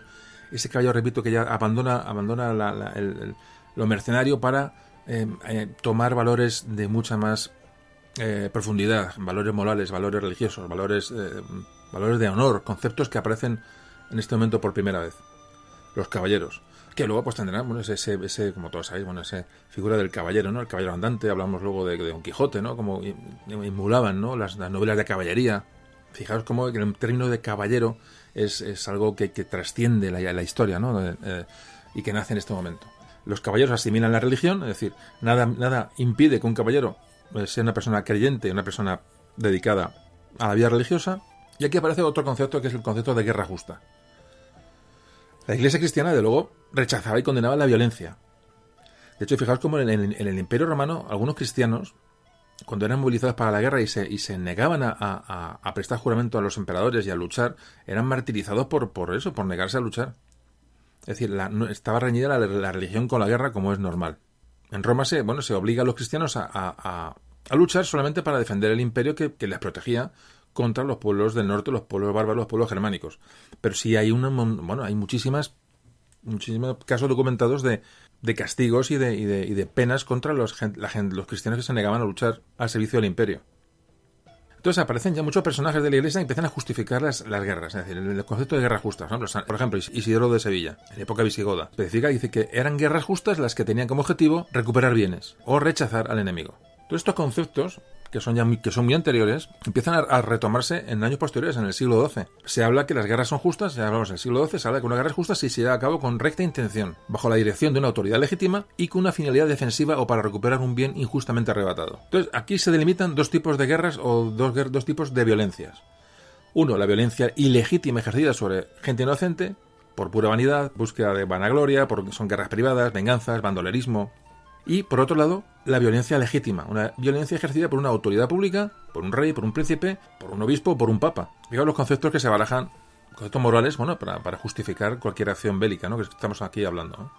La Iglesia va a llegar al, convencimiento de que va a tener que hacer uso de la fuerza. Entonces, tiene que, justificarlo de alguna manera porque, porque realmente, más de hecho, lo estamos viendo. Si la Iglesia se da cuenta que necesita combatientes a su servicio. Y aquí es cuando se nacen o se justifican eh, las órdenes militares.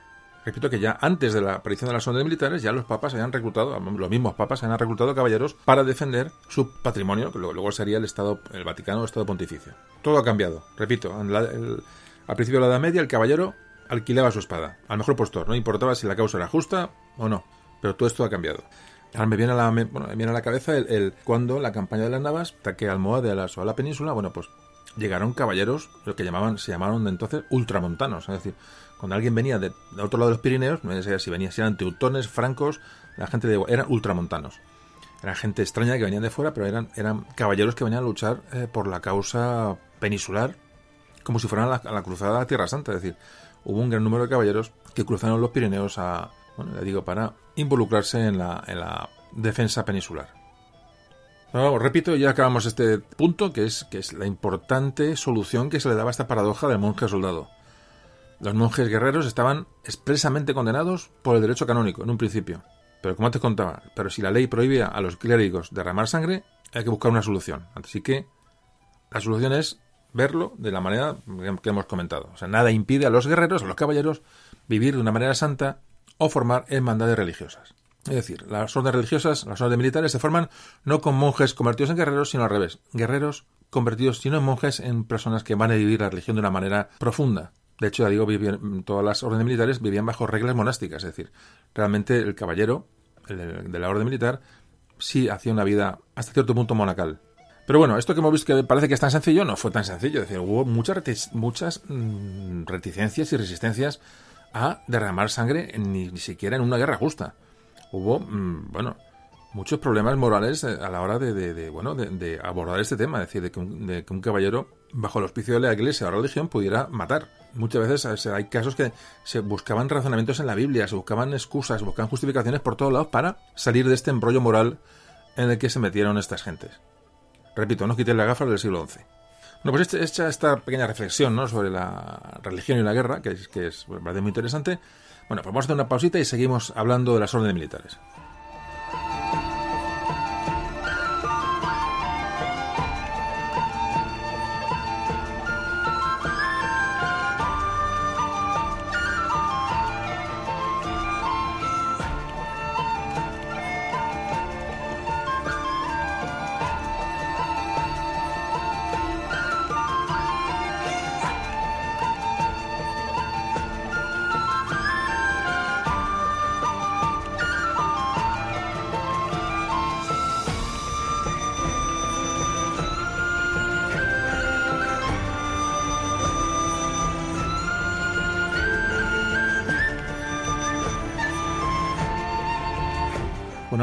Las órdenes militares propiamente españolas, que comentar bueno, que las órdenes militares en general pasaron por, lógicamente, como podéis ver, duraron siglos por distintas etapas a lo largo de su historia. Y bueno, sufrieron bueno, modificaciones bueno, por la evolución de la política, de, la sociedad, de los factores incluso económicos de los territorios donde estaban, estaban establecidas.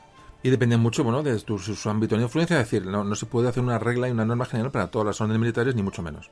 Pero cuando Bernardo de Claraval, eh, la orden en la Orden del Temple, intenta regular bueno, pues, pues el funcionamiento de estos, de este, de este, de este estamento de orden militar, este exalta las virtudes de estos combatientes, nuevos combatientes de las órdenes militares, y dice, textualmente dice, tanto en tiempo de paz como en tiempo de guerra, observan una gran disciplina y nunca falla la obediencia. Van y vienen a voluntad del que dispone. Se dedican a lo que les mande su maestre de inmediato. Esto, esto nos hace un poco ver qué personalidad tenían estos, estos hombres ¿no? de las órdenes militares.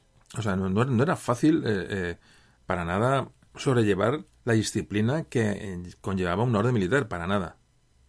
En cuanto a, bueno, a la preponderancia religiosa en las órdenes militares, hay que decir que en la mayoría de las órdenes, en, bueno, en sus artículos de, comportamiento de estas órdenes, estos frailes tenían una serie de normas, sobre todo basadas en la religión, es decir, trataban mucho la, normativa religiosa, pero muy escasamente tácticas o, eh, modos de combate o, o, disposiciones, salvo la orden del temple, que tiene un reglamento militar muy claro y muy estricto, el resto de las órdenes militares no, no observa esto, es decir, observa mucho lo, religioso, pero no cuida, digamos, lo táctico militar. Por lo menos eh, hablamos sobre el papel, sobre, en, sus documentos de control o documentos fundacionales. El del temple, sí. El temple tenía normas de cómo tenían que ir equipados los caballeros, cómo, cómo tenían que mantenerse, cómo, cómo había que dirigir las operaciones militares, cómo era el comportamiento en campaña, cómo eran las marchas, cómo eran las, los, eh, las acampadas, cómo tenía que hacer una respuesta a un ataque. Es decir, el temple sí era una orden, todas eran órdenes militares, pero el temple sí que da importancia en la manera de, gestionar eh, los aspectos militares propiamente dichos. Eso sí, por supuesto, todos tenían en común pues las, las, normas de obediencia, normas de orden, normas de disciplina, que fueron caracterizando a las órdenes militares. De hecho, cuando ya aparecen posteriormente los agretos permanentes, los, reinos empiezan a, tener tropas o ejércitos profesionales y permanentes, nadie dudó en seguir el modelo de las órdenes militares. Es decir, todos los ejércitos modernos se crean con estos valores. Disciplina, eh, dedicación plena, em, obediencia, orden. Es decir, era un estilo de vida que marcó a la formación de los primeros ejércitos permanentes. Bueno, dicho esto, vamos a meternos con las órdenes militares españolas. Órdenes militares españolas, hay que decir que, bueno, como antes comentamos, un poco así recapitulando, la primera cruzada, de la que ya hemos hablado, puso en marcha el movimiento que dio origen a las órdenes militares que iban a llegar a la península. ¿Qué, ¿Cuáles son las causas fundamentales que provocan la aparición de las órdenes militares en la península ibérica, en los reinos españoles? Primero, evidentemente, el conflicto entre cristianos y musulmanes en la reconquista, es decir, es obvio. Hay una urgencia por hacerse con un ejército profesional y estable. Segundo punto. Parece que se toma un ejemplo de los musulmanes que tenían una serie de, de fuerzas militares, llaman los ribat, que eran un, bueno, un calco de las órdenes militares, pero en los musulmanes, es decir, gente, caballeros religiosos o monjes soldados que también estaban en el otro lado. Es decir, también parece que también no, eh, eh, toman como referencia lo que han visto en el, en el, otro, en el otro bando. Y por último, y muy importante la presencia en la península ya de templarios y hospitalarios, donde los reyes les atraían para que lucharan a favor de, sus, de sus, reinos y empiezan a contagiar de estos, de estos sentimientos, de esta manera de ver la, religión y la milicia a caballeros dentro de la península. Y un poco estos tres conceptos son los que originan la aparición de órdenes militares en la península. Evidentemente, el, impulso fundamental de estos caballeros es combatir al invasor musulmán y sobre todo a los enemigos de la fe cristiana. También las órdenes militares, ah, ya hablamos de la península, sobre todo, bueno, ya van a encarnar también esa función eh, reservada a la nobleza de, dirección, por lo que bueno es muy normal que desde el primer momento la nobleza fuera el grupo social del que se nutrieron las órdenes militares. Como hemos dicho anteriormente, las órdenes más importantes surgidas en la península durante el siglo, sobre todo ya durante el siglo XII, aparecen un poco después que, las órdenes de Tierra Santa, en la corona de León y Castilla, como te hemos comentado, la orden de Santiago y Alcántara y Calatrava, y en el siglo XV, un poco más tarde, en la corona de Aragón, la orden de Montesa. Precedidas todas ellas por muchas que no han perdurado. Digo, hubo órdenes más pequeñas, se fueron fundiendo, se fueron juntando, pero digamos que, en resumen, Santiago, Calatrava, Alcántara y Montesa son las cuatro órdenes militares propias de los reinos peninsulares, a la que hay que sumar también la orden de Avis, que está en Portugal. Lo que hay que ver también eh, claramente es que, bueno, lo mismo que aparece en las órdenes militares por un motivo casi forzado en Tierra Santa, de protección del Santo Sepulcro, de protección de aquellas tierras, de, de bueno, de, de, bueno, de reorganización de aquellos caballeros que estaban allí, eh, aparecen prácticamente de una manera paralela en la península porque aquí es necesario también bueno, ese, ese combate contra el Islam que está produciendo durante la, el periodo de reconquista. Decir, repito otra vez la similitud o el paralelismo entre cruzada y reconquista. Automáticamente los, las órdenes militares en, en España se convierten en piezas vitales y fundamentales de los ejércitos cristianos, luchan junto a las mesnadas reales, es decir, a las tropas reales no permanentes que tienen los reyes, y también luchan con, bueno, con esas, esas milicias municipales que van a la lucha contra, contra el Islam. Las órdenes militares son un elemento fundamental en la reconquista. Participan en prácticamente en todos los hechos de armas y batallas que se producen en la península y ahí están las órdenes militares. Vinieron, vamos, vinieron absolutamente en el momento oportuno. Una, una división, eh, como antes comentabas, hubo una división política grande en la España cristiana en aquellos momentos, mucha inestabilidad interna, y a esto se junta la ferocidad de los ataques de los almohades, y las órdenes militares aparecen en un momento que es, que es vital. No es que aparezcan, realmente se las busca órdenes militares que participaron de una manera decisiva, por supuesto, antes de la guerra de Granada, en, en, bueno, en la batalla de Alarcos, la bandana de Tolosa, en la guerra de la campaña de Murcia, la conquista de Sevilla, en el ataque a Gibraltar, bueno, en la batalla del Salado, decía, estaban en estuvieron en, todas las batallas, repito, en la época medieval, en la época de Reconquista había poca batalla a campo abierto y sin muchas cabalgadas, muchas entradas en territorio enemigo para eh, quemar tierras, para saquear, esto lo hablábamos, lo hemos hablado ya en varios podcasts anteriores. Pero cuando había una acción militar de envergadura, ahí estaban las órdenes militares, eh, ya digo, en el lugar de mayor riesgo y, siendo el núcleo del ejército cristiano. Estos caballeros de órdenes militares combatieron siempre junto con los, soldados de, o los demás señores de la época, pero esa disciplina, esa preparación que tenían los hacía incomparablemente mejores que las fuerzas de los señores feudales o las fuerzas reales. Pero luego, la reconquista no puede interpretarse solo como la lucha de los cristianos españoles para recuperar territorios arrebatados por los musulmanes. No solamente es este concepto, sino que iba a representar un parapeto, una coraza que iba a proteger Europa. Es decir, había inquietud en Europa por el avance, cuando entraban en la península, estas, eh, digo, tanto almorávidas como almohades posteriormente, en Europa había preocupación, es decir, había preocupación de que pudieran traspasar fronteras, que pudieran subir a, y traspasar Pirineos, es decir, había cierto desasosiego cada vez que había un momento de estos y, repito, el, los ejércitos que había en la península eran tomados por el resto de Europa como un parapeto contra, contra el Islam. Como antes comentaba, fue la reconquista fue la cruzada de Occidente. Por ejemplo, todo el mundo ha hablado de las, todo el mundo sabe de las cruzadas, de las cruzadas en Jerusalén, hemos visto películas, es el, el reino de los cielos. Eh, ¿Quién no ha oído hablar de Ricardo Corazón de León? Por favor, Ricardo Corazón de León, por favor. Por cierto, estaba casado con una española, con Berenguela de Navarra. Pero Ricardo Corazón de León, vamos, personaje histórico universal. Y, bueno, tal. Pero vamos, yo digo que ahora mismo Alfonso VIII, que es un poquito anterior, muy poquito anterior, años anterior a Ricardo Corazón de León, vamos, evidentemente es a la altura o superior con creces. Pero lo que decimos, la historia es la historia y no la han contado como lo han contado, pero esto es así. Es decir, lo que, se, lo que lo, los cristianos lucharon en la península es absolutamente comparable o superior a lo que, a lo que hicieron los cruzados en Tierra Santa. Pero bueno. Y luego hablamos de, bueno, la, la, reconquista fue lenta, por supuesto fue lenta. Primero, bueno, evidentemente, la desunión de los reinos cristianos fue vital, evidentemente, pero también hay que pensar en cómo eran las guerras entonces. Eran, eran le digo, como antes hemos comentado, eran escaramuzas, eran cabalgadas, eran racias, eran, hemos hablado de estos conceptos, ¿no? Entonces no había batallas a campo abierto, había una, sobre todo, y había una gran dificultad de ocupación del territorio. La repoblación del territorio. Es decir, conquistar un territorio suponía repoblarlo y conquistarlo con personas. Esa es la clave del asunto. Por eso se avanzó tan lentamente. No era fácil repoblar con gente los territorios conquistados o reconquistados. Un término que es clave que hemos tocado en algunos audios anteriores. había zonas de frontera que eran, eran peligrosas, es decir, veía la gente en zonas fronterizas con los musulmanes, pero, nada, pero costaba muchísimo estabilizar estas fronteras. Es decir, los reyes les daban tierras a cambio de, bueno, de, que las, las, controlaran y las repoblaran. Se construían castillos, se construían fortalezas, se construían pueblos, ciudades bajo fueros, con beneficios eh, de exenciones de, tributos, es decir, se regalaban territorios eh, a la gente para que repoblara las zonas y mucho de esto se hizo bajo la protección de estas órdenes militares, de estos caballeros guerreros en la península. Hay que decir que posteriormente cuando la orden del Temple o la de San Juan, los, el hospital, los hospitalarios, empiezan a desaparecer de la península, bueno, pues ya lo que hacen es beneficiar la expansión de las órdenes militares españolas. Esto ocurre ya más tarde, hablamos ya del siglo XIV. ¿Y cómo estaban organizadas estas, eh, jerárquicamente, las órdenes militares en España? Bueno, pues prácticamente igual que las órdenes eh, internacionales, tenían un maestre, que era la máxima autoridad de la orden, el gran maestre, tenía un poder total sobre tanto lo militar, lo político como lo religioso. Este maestre era elegido por un consejo compuesto por 13 frailes. Era un cargo vitalicio y cuando moría el maestre, pues estos 13 frailes, esos 13 caballeros, frailes caballeros, monjes soldados, elegían a un nuevo maestre.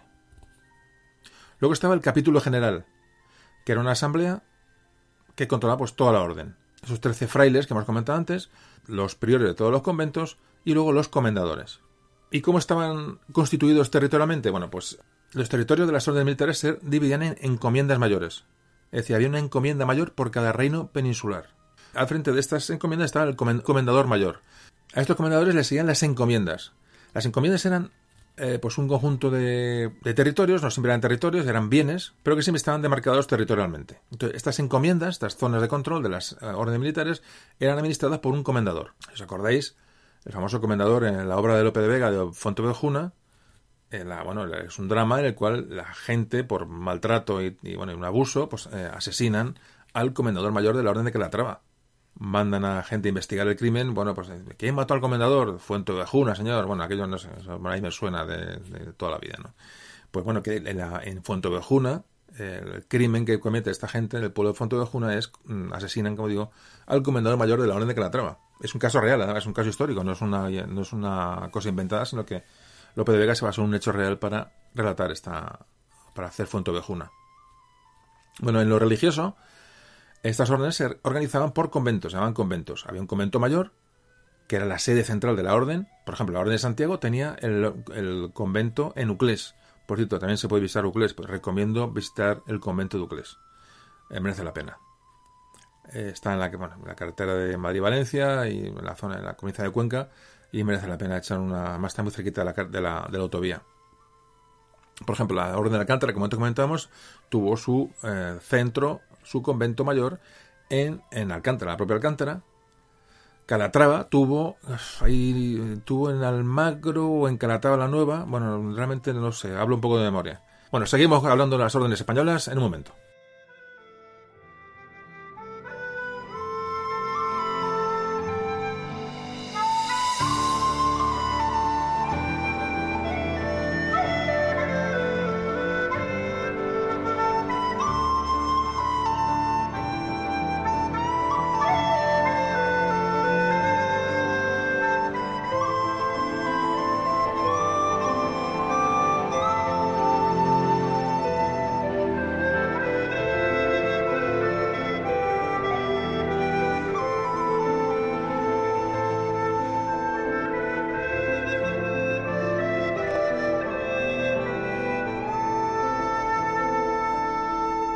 Pues seguimos con el tema. Eh, como antes comentábamos, los miembros de las, estas órdenes militares estaban sometidos a reglas monásticas. La regla de Cister, la regla benedictina. Es decir, eh, tenían votos de obediencia, pobreza y castidad perpetua. Es decir, los caballeros, mm, monjes caballeros, caballeros monjes, Estos, estos miembros de las órdenes militares tenían los votos como una orden monástica más. Repito, obediencia, pobreza y castidad. Llevaban el pelo cortado por encima de la oreja, tenían que llevar la barba redondeada, tenían una estética muy, muy, característica. Por ejemplo, solo, solo tres días de la, de la semana comían carne y otros tres ayunaban desde septiembre hasta la resurrección, la fiesta de la, de la resurrección. O sea, la vida de un caballero, de un monje caballero, un monje soldado, era una auténtica fiesta, como podéis ver. Es decir, no, no, es decir, se regían por reglas monásticas. Evidentemente tenían, eran mucho más ligeras porque salían, combatían, eh, viajaban, eh, hacían campañas, es decir, no era lo mismo que un monje de clausura, pero fijaos la, la, bueno, la disciplina que exigía el pertenecer a una orden militar. En cuanto a la organización del ejército, de estas órdenes, como jerárquicamente, la, militarmente, bueno, pues el, maestre, el jefe de, una orden militar era el, maestre. En la batalla de la nave de Tolosa, quiero recordar que caen dos maestres de dos órdenes, dos órdenes militares. Eh, hablo de memoria ahora mismo, no, pero vamos, fijaos lo que, fue, lo que supuso aquella, aquella batalla, que el, gran maestre de una orden eh, muere en un campo de batalla. El mando de las fortalezas y castillos estaba en mando de, un comendador o un alcaide reclutaban normalmente en las, por encomienda, es decir, la recluta de, personal se hacía en las encomiendas de, de, cada, de cada mm, orden. Y también una cosa importante es un poco eh, cómo eran hombres muy belicosos, hombres muy decididos a la, lucha. Por ejemplo, eh, cuando los reyes cristianos, el rey en sí, pues, abandonaba el combate, porque bueno, llegaba el invierno, porque, bueno, porque había una tregua, porque lo consideraba oportuno, eh, las órdenes militares hacían la guerra por su cuenta, hacían guerras privadas contra los musulmanes porque estaba en, su razón de ser el luchar contra el infiel. Y se han dado muchos casos de, cabalgadas, de entradas o de, ataques de estas órdenes militares fuera de un contexto de una guerra general.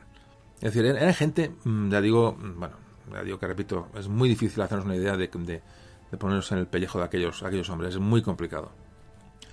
Hablamos, por ejemplo, de la, de la repoblación. La repoblación, como que antes hemos hablado, como la importancia de la repoblación a la hora de asegurar y a la hora de consolidar las zonas reconquistadas. Es decir, había que ocupar aquellos terrenos, había que repoblarlos, y este papel lo llevaron a cabo las órdenes militares con bastante éxito. Las órdenes militares tenían mm, una dependencia del Papa. De esto se basaron muchas veces, bueno, esa autonomía y esa fuerza que fueron cogiendo poco a poco. Es decir, los papas daban muchas prebendas a, los, a las órdenes militares en detrimento de, muchas veces de los propios obispos de cada reino.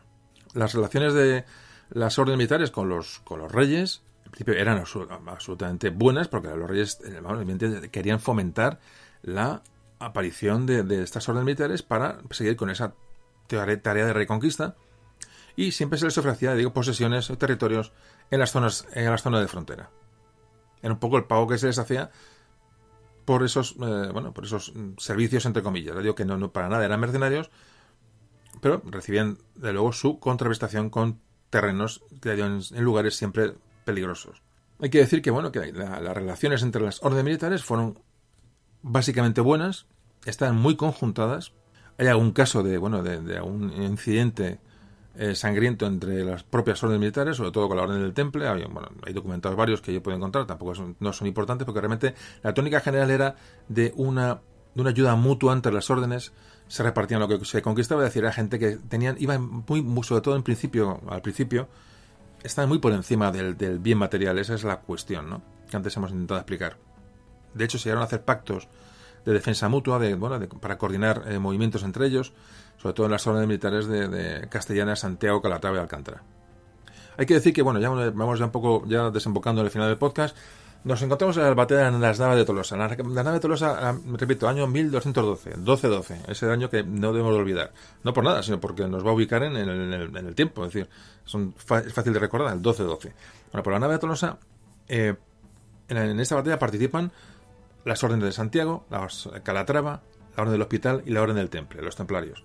Bueno, fundamental papel de estas órdenes en la batalla más importante de la reconquista peninsular. Eran vitales para reforzar esos ejércitos no permanentes. Esta batalla que hemos hablado de la entradilla del programa de hoy, hemos hablado de la nave de Tolosa, de ese, bueno, hemos, comentado, ya digo, al principio del podcast. Y aquí en esta batalla de la nave de Tolosa, podemos decir que termina o, alcanza la, cúspide la época heroica de las órdenes militares en la península. Realmente es un punto culminante de la batalla de las Navas. Porque ahora hablaremos, después de la pausa, de, bueno, ya mm, del comienzo de esa decadencia y esa paulatina disolución de las órdenes militares. De eso hablamos enseguida.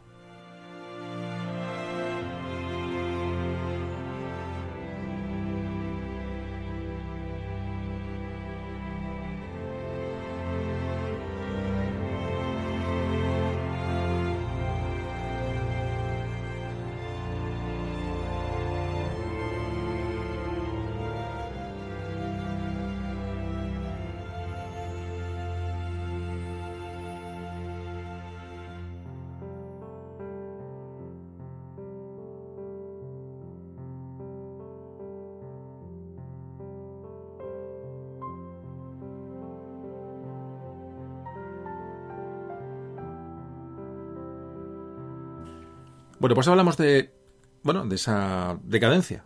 todo tiene su principio tiene su fin. Fijaos que a los pocos años del final de la Navas de la batalla de la nave de Tolosa, más o menos, comienza, comienzan los reyes a colocar ya miembros de sus familias como maestres. Y cada vez se van a ver más eh, caballeros de las órdenes militares involucrados en luchas internas dentro de los reinos cristianos y dentro de luchas dinásticas entre ellos. Es normal. A mitad del siglo XIII ya las órdenes es algo más que un instrumento militar. Ya han adquirido un, elevado prestigio social, ya tienen un poder político, tienen un poder territorial. Ya estamos hablando, finalizando el siglo XIII con Alfonso X, y los maestres de las órdenes militares ya empiezan a participar en la vida política de los, de los reinos. Es decir, pierden ese papel original. Es decir, las órdenes militares ya, en esto, sobre todo a final del siglo XIII, ya empiezan a modificar su razón de ser y que les llevó a, bueno, a convertirse en estos monjes soldados. Sobre todo hablamos, bueno, pues evidentemente de los cargos de mayor relevancia, pero, pero ya digo, el, adquieren un poder tan grande que empiezan a contagiarse, bueno, pues, de, pues, pues de lo mundanal, ¿no? Ya no solamente eran monjes soldados, sino que eran también administradores de esos grandes territorios que habían reconquistado al Islam y aunque se, mantenían fieles a, la esencia, evidentemente, de, la orden militar, eh, hasta que llega la reconquista de Granada, pero ya digo, eh, a partir del, 92 de la reconquista de Granada, cuando la reconquista se da por finalizada, ya realmente la orden, las órdenes militares que ya venían atrás, el deterioro, empiezan a convertirse bueno, pues en, en otra cosa. ¿Qué ocurre? Pues esta importancia y esta influencia de las órdenes militares empieza a molestar a los reyes. Castilla y Aragón ya están fundidas, ya se han casado Isabel y Fernando, y se va a dar un tema importante y es que empiezan a ser, bueno, pues un, un problema. Tienen territorios, tienen influencia, influyen militarmente, influyen religiosamente, influyen territorialmente, influyen económicamente. Es decir, las órdenes militares empiezan a ser un problema a la hora de unificar una política social económica en la península. ¿Los reyes católicos qué hacen? Para quitarse este problema de medio pues empiezan a pactar con las órdenes militares con el fin de hacerse ellos como unificadores peninsulares y, bueno, y a la líderes de la religión y de la, de la unidad peninsular, hacerse con el poder temporalmente, de momento temporalmente, con los maestrazgos de las órdenes militares y hacerlos pasar a la corona. Entonces, Fernando el Católico acuerda un pacto en el año 1485 con la Orden de Calatrava y cuando muere el, maestre de la Orden de Calatrava en este, en este momento, los reyes presionan al Papa para que nombre administrador de la Orden de Calatrava a el rey Fernando. Inocencio VIII, mediante una bula de 1488, accede a ello. Es decir, pasa de momento momentáneamente la Orden de Calatrava o el maestrago de la Orden de Calatrava al rey Fernando el Católico. Lo mismo ocurre con la Orden de Santiago. Hay un problema de sucesión en el maestrago, en, en, el, en, el, en la dirección de la Orden de Santiago y los reyes católicos aprovechan la situación y también de forma temporal y se dice mientras vivieron los monarcas, simplemente eh, el Fernando Católico y Isabel la Católica, pase la Orden de Santiago a formar parte de la, de la monarquía. Hablamos del año 1494. Fijaos de qué manera tan civilina. Eh, Fernando Católico era un, era un auténtico hacha, era, como, decimos, el como siempre se ha dicho, inspirado en Maquiavelo, ¿no? Era, políticamente era una persona de una altura tremenda y cómo sin guerras y sin sangre empieza a, bueno, acaparar poder y más que acaparar poder, a neutralizar a estos sectores de las órdenes militares que eh, para el proyecto de unificación, el proyecto peninsular, eran un auténtico estorbo. Cambia el concepto de órdenes militares, ya con Fernando el Católico también se, bueno, se produce un hecho que es la llamada bula del casar, que se firma unos, serie de documentos en el cual las órdenes militares ya van a pasar prácticamente definitivamente al poder real. ¿Y qué ocurre además? Bueno, pues esta incorporación de los maestrazgos de las órdenes militares a la corona, bueno, supuso una ampliación tremenda de territorios, pero también supuso tener que intervenir en los asuntos internos de las órdenes militares. Es decir, vale, era maestre de las órdenes el rey, rey Fernando, pero había que seguir dirigiendo. Es decir, las órdenes no desaparecen como tales. Hay que seguir dándoles, eh, bueno, eh, cobertura de todo tipo, hay que, hay que dirigirlas. Y para esto, puesto que el rey no tiene tiempo, porque evidentemente es una tarea ingente, pues va a nombrar un organismo llamado Real Consejo de las Órdenes. Fijaos cómo ha cambiado todo en relativamente poco tiempo. Cuando acaba la Reconquista, como Fernando Católico, los reyes católicos se hacen con el control de las órdenes, se crea un consejo de órdenes y este, este, consejo va a ser el que va a controlar el funcionamiento interno de las órdenes militares. Que siguen manteniendo su actividad, siguen administrando sus posesiones, pero bajo el control real. Siguen con sus mm, temas religiosos, sus conventos, es decir, las órdenes siguen funcionando, siguen existiendo, pero la dirección viene de otro sitio. Viene de la, ya digo, de este consejo de órdenes, del Real Consejo de las Órdenes. Qué manera tan, ¿no? tan, tan inteligente ¿no? de, de, neutralizar el poder, este poder que se iba haciendo demasiado, demasiado grande. Aquí ya se les invita a las órdenes a que, bueno, a que ya se fijen más en lo espiritual que en lo bélico propiamente, les empieza, pues digo, empieza, bueno, a, dar un giro, evidentemente además la situación, la reconquista había, había terminado, es decir, el, motivo para el cual habían nacido las órdenes militares había, había terminado y se empiezan a reconvertir, ya digo, en, como se llamó entonces, una caballería espiritual. Es decir, ya vuelven a, vuelven a entrar en los ámbitos de la religión, en los ámbitos de la tranquilidad. Así que ya estamos en el siglo XVI, comienzo del siglo XVI, eh, y como y repito, las zonas militares ya están sufriendo una transformación tremenda. Es decir, ya a nivel militar no tienen tanta importancia porque ya la, monarquía ya empezaba a constituir esos mm, unos ejércitos ya semipermanentes, con lo cual ya las órdenes militares, evidentemente, como digo, no tuvieron ya mm, mucho que hacer. Aunque, como te comentaba, la constitución de estos ejércitos se basó grandemente en la organización de las zonas militares. También ocurre que hay un cambio de tácticas, aparece la pólvora, como hemos hablado muchas veces, en la conquista de Granada, van a aparecer los famosos tercios, es decir, eh, aunque muchos caballeros de la orden militares se, bueno, se pasan a formar parte de estos ejércitos, pero, mm, por supuesto, como estáis viendo y como podéis deducir, la cuestión cambió, mm, cambió absolutamente. En 1516, cuando muere el rey Fernando, la, la Orden de Calatrava hizo un último intento de recuperar su independencia y el poder de la Orden, pero Carlos V lo aborta absolutamente y pide la autorización para administrar perpetuamente a las órdenes militares en favor de la corona. Y la Santa Sede se lo concede. Es decir, ya con Carlos V acaba de rematar un poco ese, intento de independencia, de la nueva independencia de las órdenes militares, y pasan a depender definitivamente de la corona. Entonces es un tema que hemos tocado muy por encima. Entonces siempre os invito a que, leáis, a que esto, bueno, ahora que habéis escuchado esto, si alguno no, lo conocía, pues bueno, que le pique un poco el, gusanillo y, empiece a, bueno, a ver sobre ese tema. Entonces, eh, el proceso de debilitamiento de las órdenes militares es, un proceso lento, evidentemente, hemos ido muy deprisa, ¿vale? Porque luego hablamos, por ejemplo, que, que, después ya de los siglos, siglo XVIII, siglo XVII, eh, incluso al siglo XIX, pues, pues, las órdenes siguen existiendo, pero cada vez más deterioradas. Es decir, pierden ya toda la función militar. Eh, de hecho, en el siglo XIX, con las desamortizaciones, se les expropia a las órdenes militares de, gran parte de los, de los, territorios y empiezan, a, sobre todo a partir, a partir del siglo XIX, las órdenes militares empiezan a ser simplemente cargos honoríficos, es decir, eh, tiene una función representativa, pero, pero una condición nobiliaria, es gente con una serie de, condiciones sociales, pero la orden como tal ha desaparecido. Si nos vamos más, más hacia adelante, las órdenes militares quedaron disueltas con la Segunda República.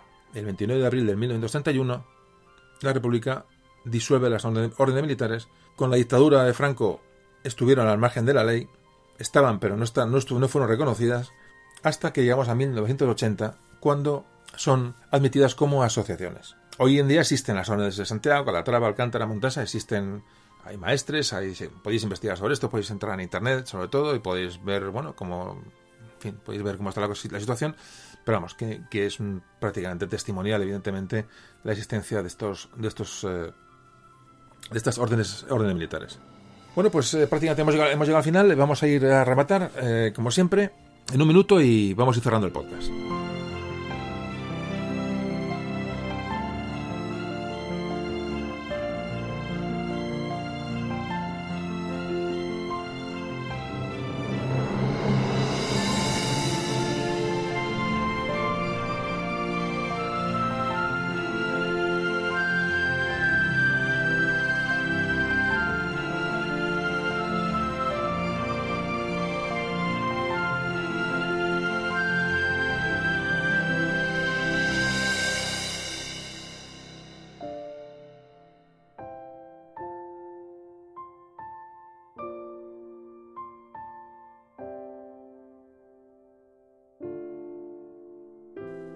Bueno, podemos ir terminando.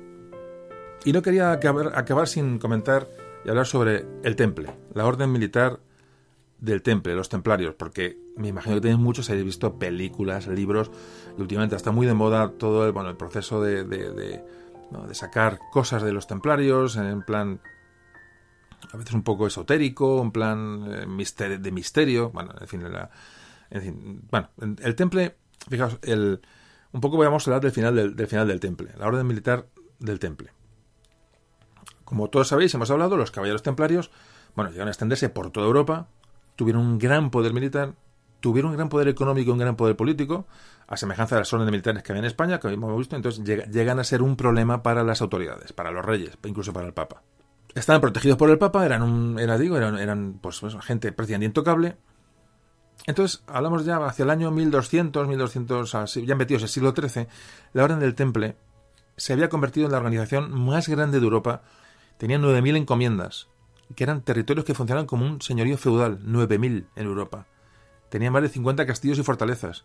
Incluso el Temple tenía su propia flota naval. Establecieron rutas de comercio prácticamente que recorrían desde Jerusalén hasta el otro punto de Europa, desde Inglaterra hasta Jerusalén. Eh, hicieron casas de comercio que funcionaron como bancos, empezaron a hacer eh, préstamos. Es decir, un banco como lo conocemos, pero, pero una, de una manera parecida. Es decir, empezaron a tener a la gente absolutamente, sobre todo a, a, los, a la clase dirigente, absolutamente subyugada. Comerciaron con reliquias de Tierra Santa, eh, que eso da mucho pie a muchas historias actuales que antes comentábamos de, de bueno, de, de, de historias a veces un poco esotéricas, ¿no? Pero todo esto ocurrió realmente. De hecho, bueno, participaron en todas las cruzadas en Tierra Santa, en todas, hasta que la última cruzada, la séptima, fueron derrotados y expulsados. Bueno, pues tras esa derrota, compraron la isla de Chipre. La isla de Chipre es eminentemente templaria, para tener un punto desde el que volver a atacar a... Ellos nunca perdieron la idea de recuperar Jerusalén. Y compraron, ya digo, Chipre. Pero ya nadie eh, quería apoyar la, toma de Jerusalén, la reconquista de Jerusalén, y se quedaron solos y fracasaron el intento porque realmente se, los templarios se quedaron solos en su eh, aventura, en su intento de volver a, una siguiente cruzada. Nos vamos al principio del siglo XIV. ¿Qué ocurre? Bueno, pues aquí va a ser el final del temple. ¿Por qué? Porque el rey de Francia, Felipe IV, que parece que estaba eh, empeñado con los templarios, se les debía dinero, tenía una serie de préstamos, y convence al Papa Clemente V para abrir un proceso contra los templarios. Eh, esto es así porque además está demostrado históricamente. El rey de Francia quería un Estado fuerte sin intromisión de estas órdenes religiosas, que ya digo, como luego pasó en España, pero en España se hizo de una manera pacífica y tranquila, y el rey de Francia lo hizo de una manera eh, violenta, como ahora vamos a ver. Bueno, rey, se les acusa con, bueno, con el apoyo del Papa se les acusó de todo a los templarios, de todo, de ser sacrílegos, eh, que no respetaban la cruz, que eran, herejes, se les acusó de sodomía, se les acusó de ser paganos, bueno, se les decía que los ritos que realizaban iban contra, la, contra los usos de la, de la Iglesia Católica, mil argumentos contra ellos, así que Felipe IV de Francia mandó un correo a todos los lugares de su reino con unas órdenes estrictas de que se abrían el jueves 12 de octubre de 1307 y que fuera una operación conjunta de detención de todos los templarios que hubiera en el territorio. Detención de templarios y mm, requisar sus bienes. Así que Jacques de Molay, que fue el último gran maestre templario, que estaba en París en aquel momento buscando financiación para otra cruzada, fijaros la cuestión, fue el último gran maestre de la orden templaria. Eh, bueno, pues fue sorprendido por esta orden del rey de Francia y fue detenido encarcelado junto a 140-150 caballeros templarios. Fueron sometidos a torturas, fueron, bueno, tantas torturas les hicieron que al final la mayoría de ellos eh, declararon, se declararon culpables de todos los carros que se inventaron contra ellos. Algunos incluso por miedo confesaron sin tortura. Ah, fue terrible. de hecho, Jacques de Molay, ya digo, el último gran maestre de la Orden del Temple, admitió luego antes, antes de morir que, que, que había confesado para salvar la vida. Bueno, pues Jacques de Molay fue quemado en una hoguera junto con los caballeros de la Orden del Temple en París y la orden fue perseguida por toda Europa hasta su total disolución. además, el Papa promulgó una orden de desaparición de la Orden del Temple. En España, tras su disolución, bueno, por el Papa, pues desaparecieron pacíficamente, muchos pasaron a otras órdenes militares, bueno, y fue una cosa menos traumática, por supuesto, que lo ocurrió en Francia. Esto lo estamos, repito, viéndolo muy, muy por encima porque quería tocar este tema antes, antes de acabar, que ya estamos llegando al final del podcast. Bueno, pues los documentos que sirvieron al Tribunal Papal de Clemente V para condenar a los templarios se han encontrado en el archivo secreto del Vaticano. Se habían perdido en el siglo XVI, parece que un, archivero los, eh, guardó en lugar equivocado, y hace unos años, en el 2001, una investigadora italiana los encontró y demostró que el Papa Clemente V no quiso condenar a los templarios, aunque finalmente lo hizo cediendo a las presiones del rey de Francia, Felipe IV. Es decir, por las presiones del rey de Francia, el Papa al final eh, claudicó y hizo una condena del temple, de los templarios. Esto se ha demostrado históricamente. Evidentemente, desde el punto de vista de las acusaciones y los procesos contra los templarios, los templarios fueron, eran absolutamente inocentes. Otra cosa es que habían sido eh, bueno, absorbidos por, por, la adicción al dinero, por el poder, por la política, lo cual, bueno, pues un poco desvirtuaba su, eh, digo, su origen, el, origen del de, el nacimiento de esta orden del temple. Es decir, no habían traicionado a la monarquía francesa ni la iglesia, sino que de alguna manera se han traicionado a ellos mismos, ¿no? a sus orígenes. Digamos que, como sería la, es importante este, este tema, es que, que, el rey de Francia fue a por los templarios, pero sin embargo no fue a por los, no fue a por la orden del hospital, por los hospitalarios, que era una orden también eh, de, bastante incidencia en la sociedad de la época. ¿Por qué? Porque esta orden se, se siguió comportando de una manera, bueno, más o menos controlada y, mm, respetando un poco los orígenes. Y solo fue a por el temple. Bueno, pues la historia de los... Podéis leer también muchos de los templarios, muchísimo. Eh, he escrito ríos y ríos de tinta. La historia de los templarios, ellos siguen envueltos en, un misterio, se dice que tenían conocimientos secretos, sus grandes riquezas jamás se encontraron, eso es cierto. Alguien cree que el gran tesoro templario puede estar en, un castillo del sur de, sur de Europa, no se sabe nada, pero sí que es cierto que hay una gran riqueza que puede estar escondida en algún lugar. Y bueno, pues se ha creado una leyenda alrededor de ellos tremenda que ya digo, os invito a leer sobre los templarios. Y bueno, y para cerrar el audio de hoy, os dejo con el himno o lema de los caballeros templarios. Caballeros que estuvieron tanto en las cruzadas como en la reconquista peninsular, lucharon al lado de otras órdenes militares, lucharon en España, por supuesto, al lado de las órdenes españolas, y bueno, este era su lema, non nobis domine, non nobis, sed nomini tuo da gloriam, que quiere decir, nada para nosotros, Señor, nada para nosotros, sino para la gloria de tu nombre. Es un himno que deriva de un salmo de, que Bernardo de Claraval, fundador de la orden, lo impuso en la orden de los caballeros templarios en, Jerusalén como lema. Este, este lema resume en pocas palabras el ideal y el propósito de la existencia de los templarios y, bueno, y de cualquier orden militar, es decir, una vida entregada a Dios. Este, en este lema, eh, pues, pues, claramente los, esos monjes dicen y pronuncian que no viven y luchan por su interés personal, sino por un concepto, por un ideal, por un servicio a Dios. Bueno, pues como siempre, espero que este audio os haya aportado algo y ahora, bueno, pues podéis ampliar el tema por vuestra cuenta, podéis leer una enorme cantidad de datos y libros sobre las órdenes militares y sobre todo, por favor, dadlo a conocer en vuestro entorno. Eso lo pediré siempre. Y os dejo con el non nobis domine, non nobis sed nomini tuo da gloria. Saludo a todos de José Carlos.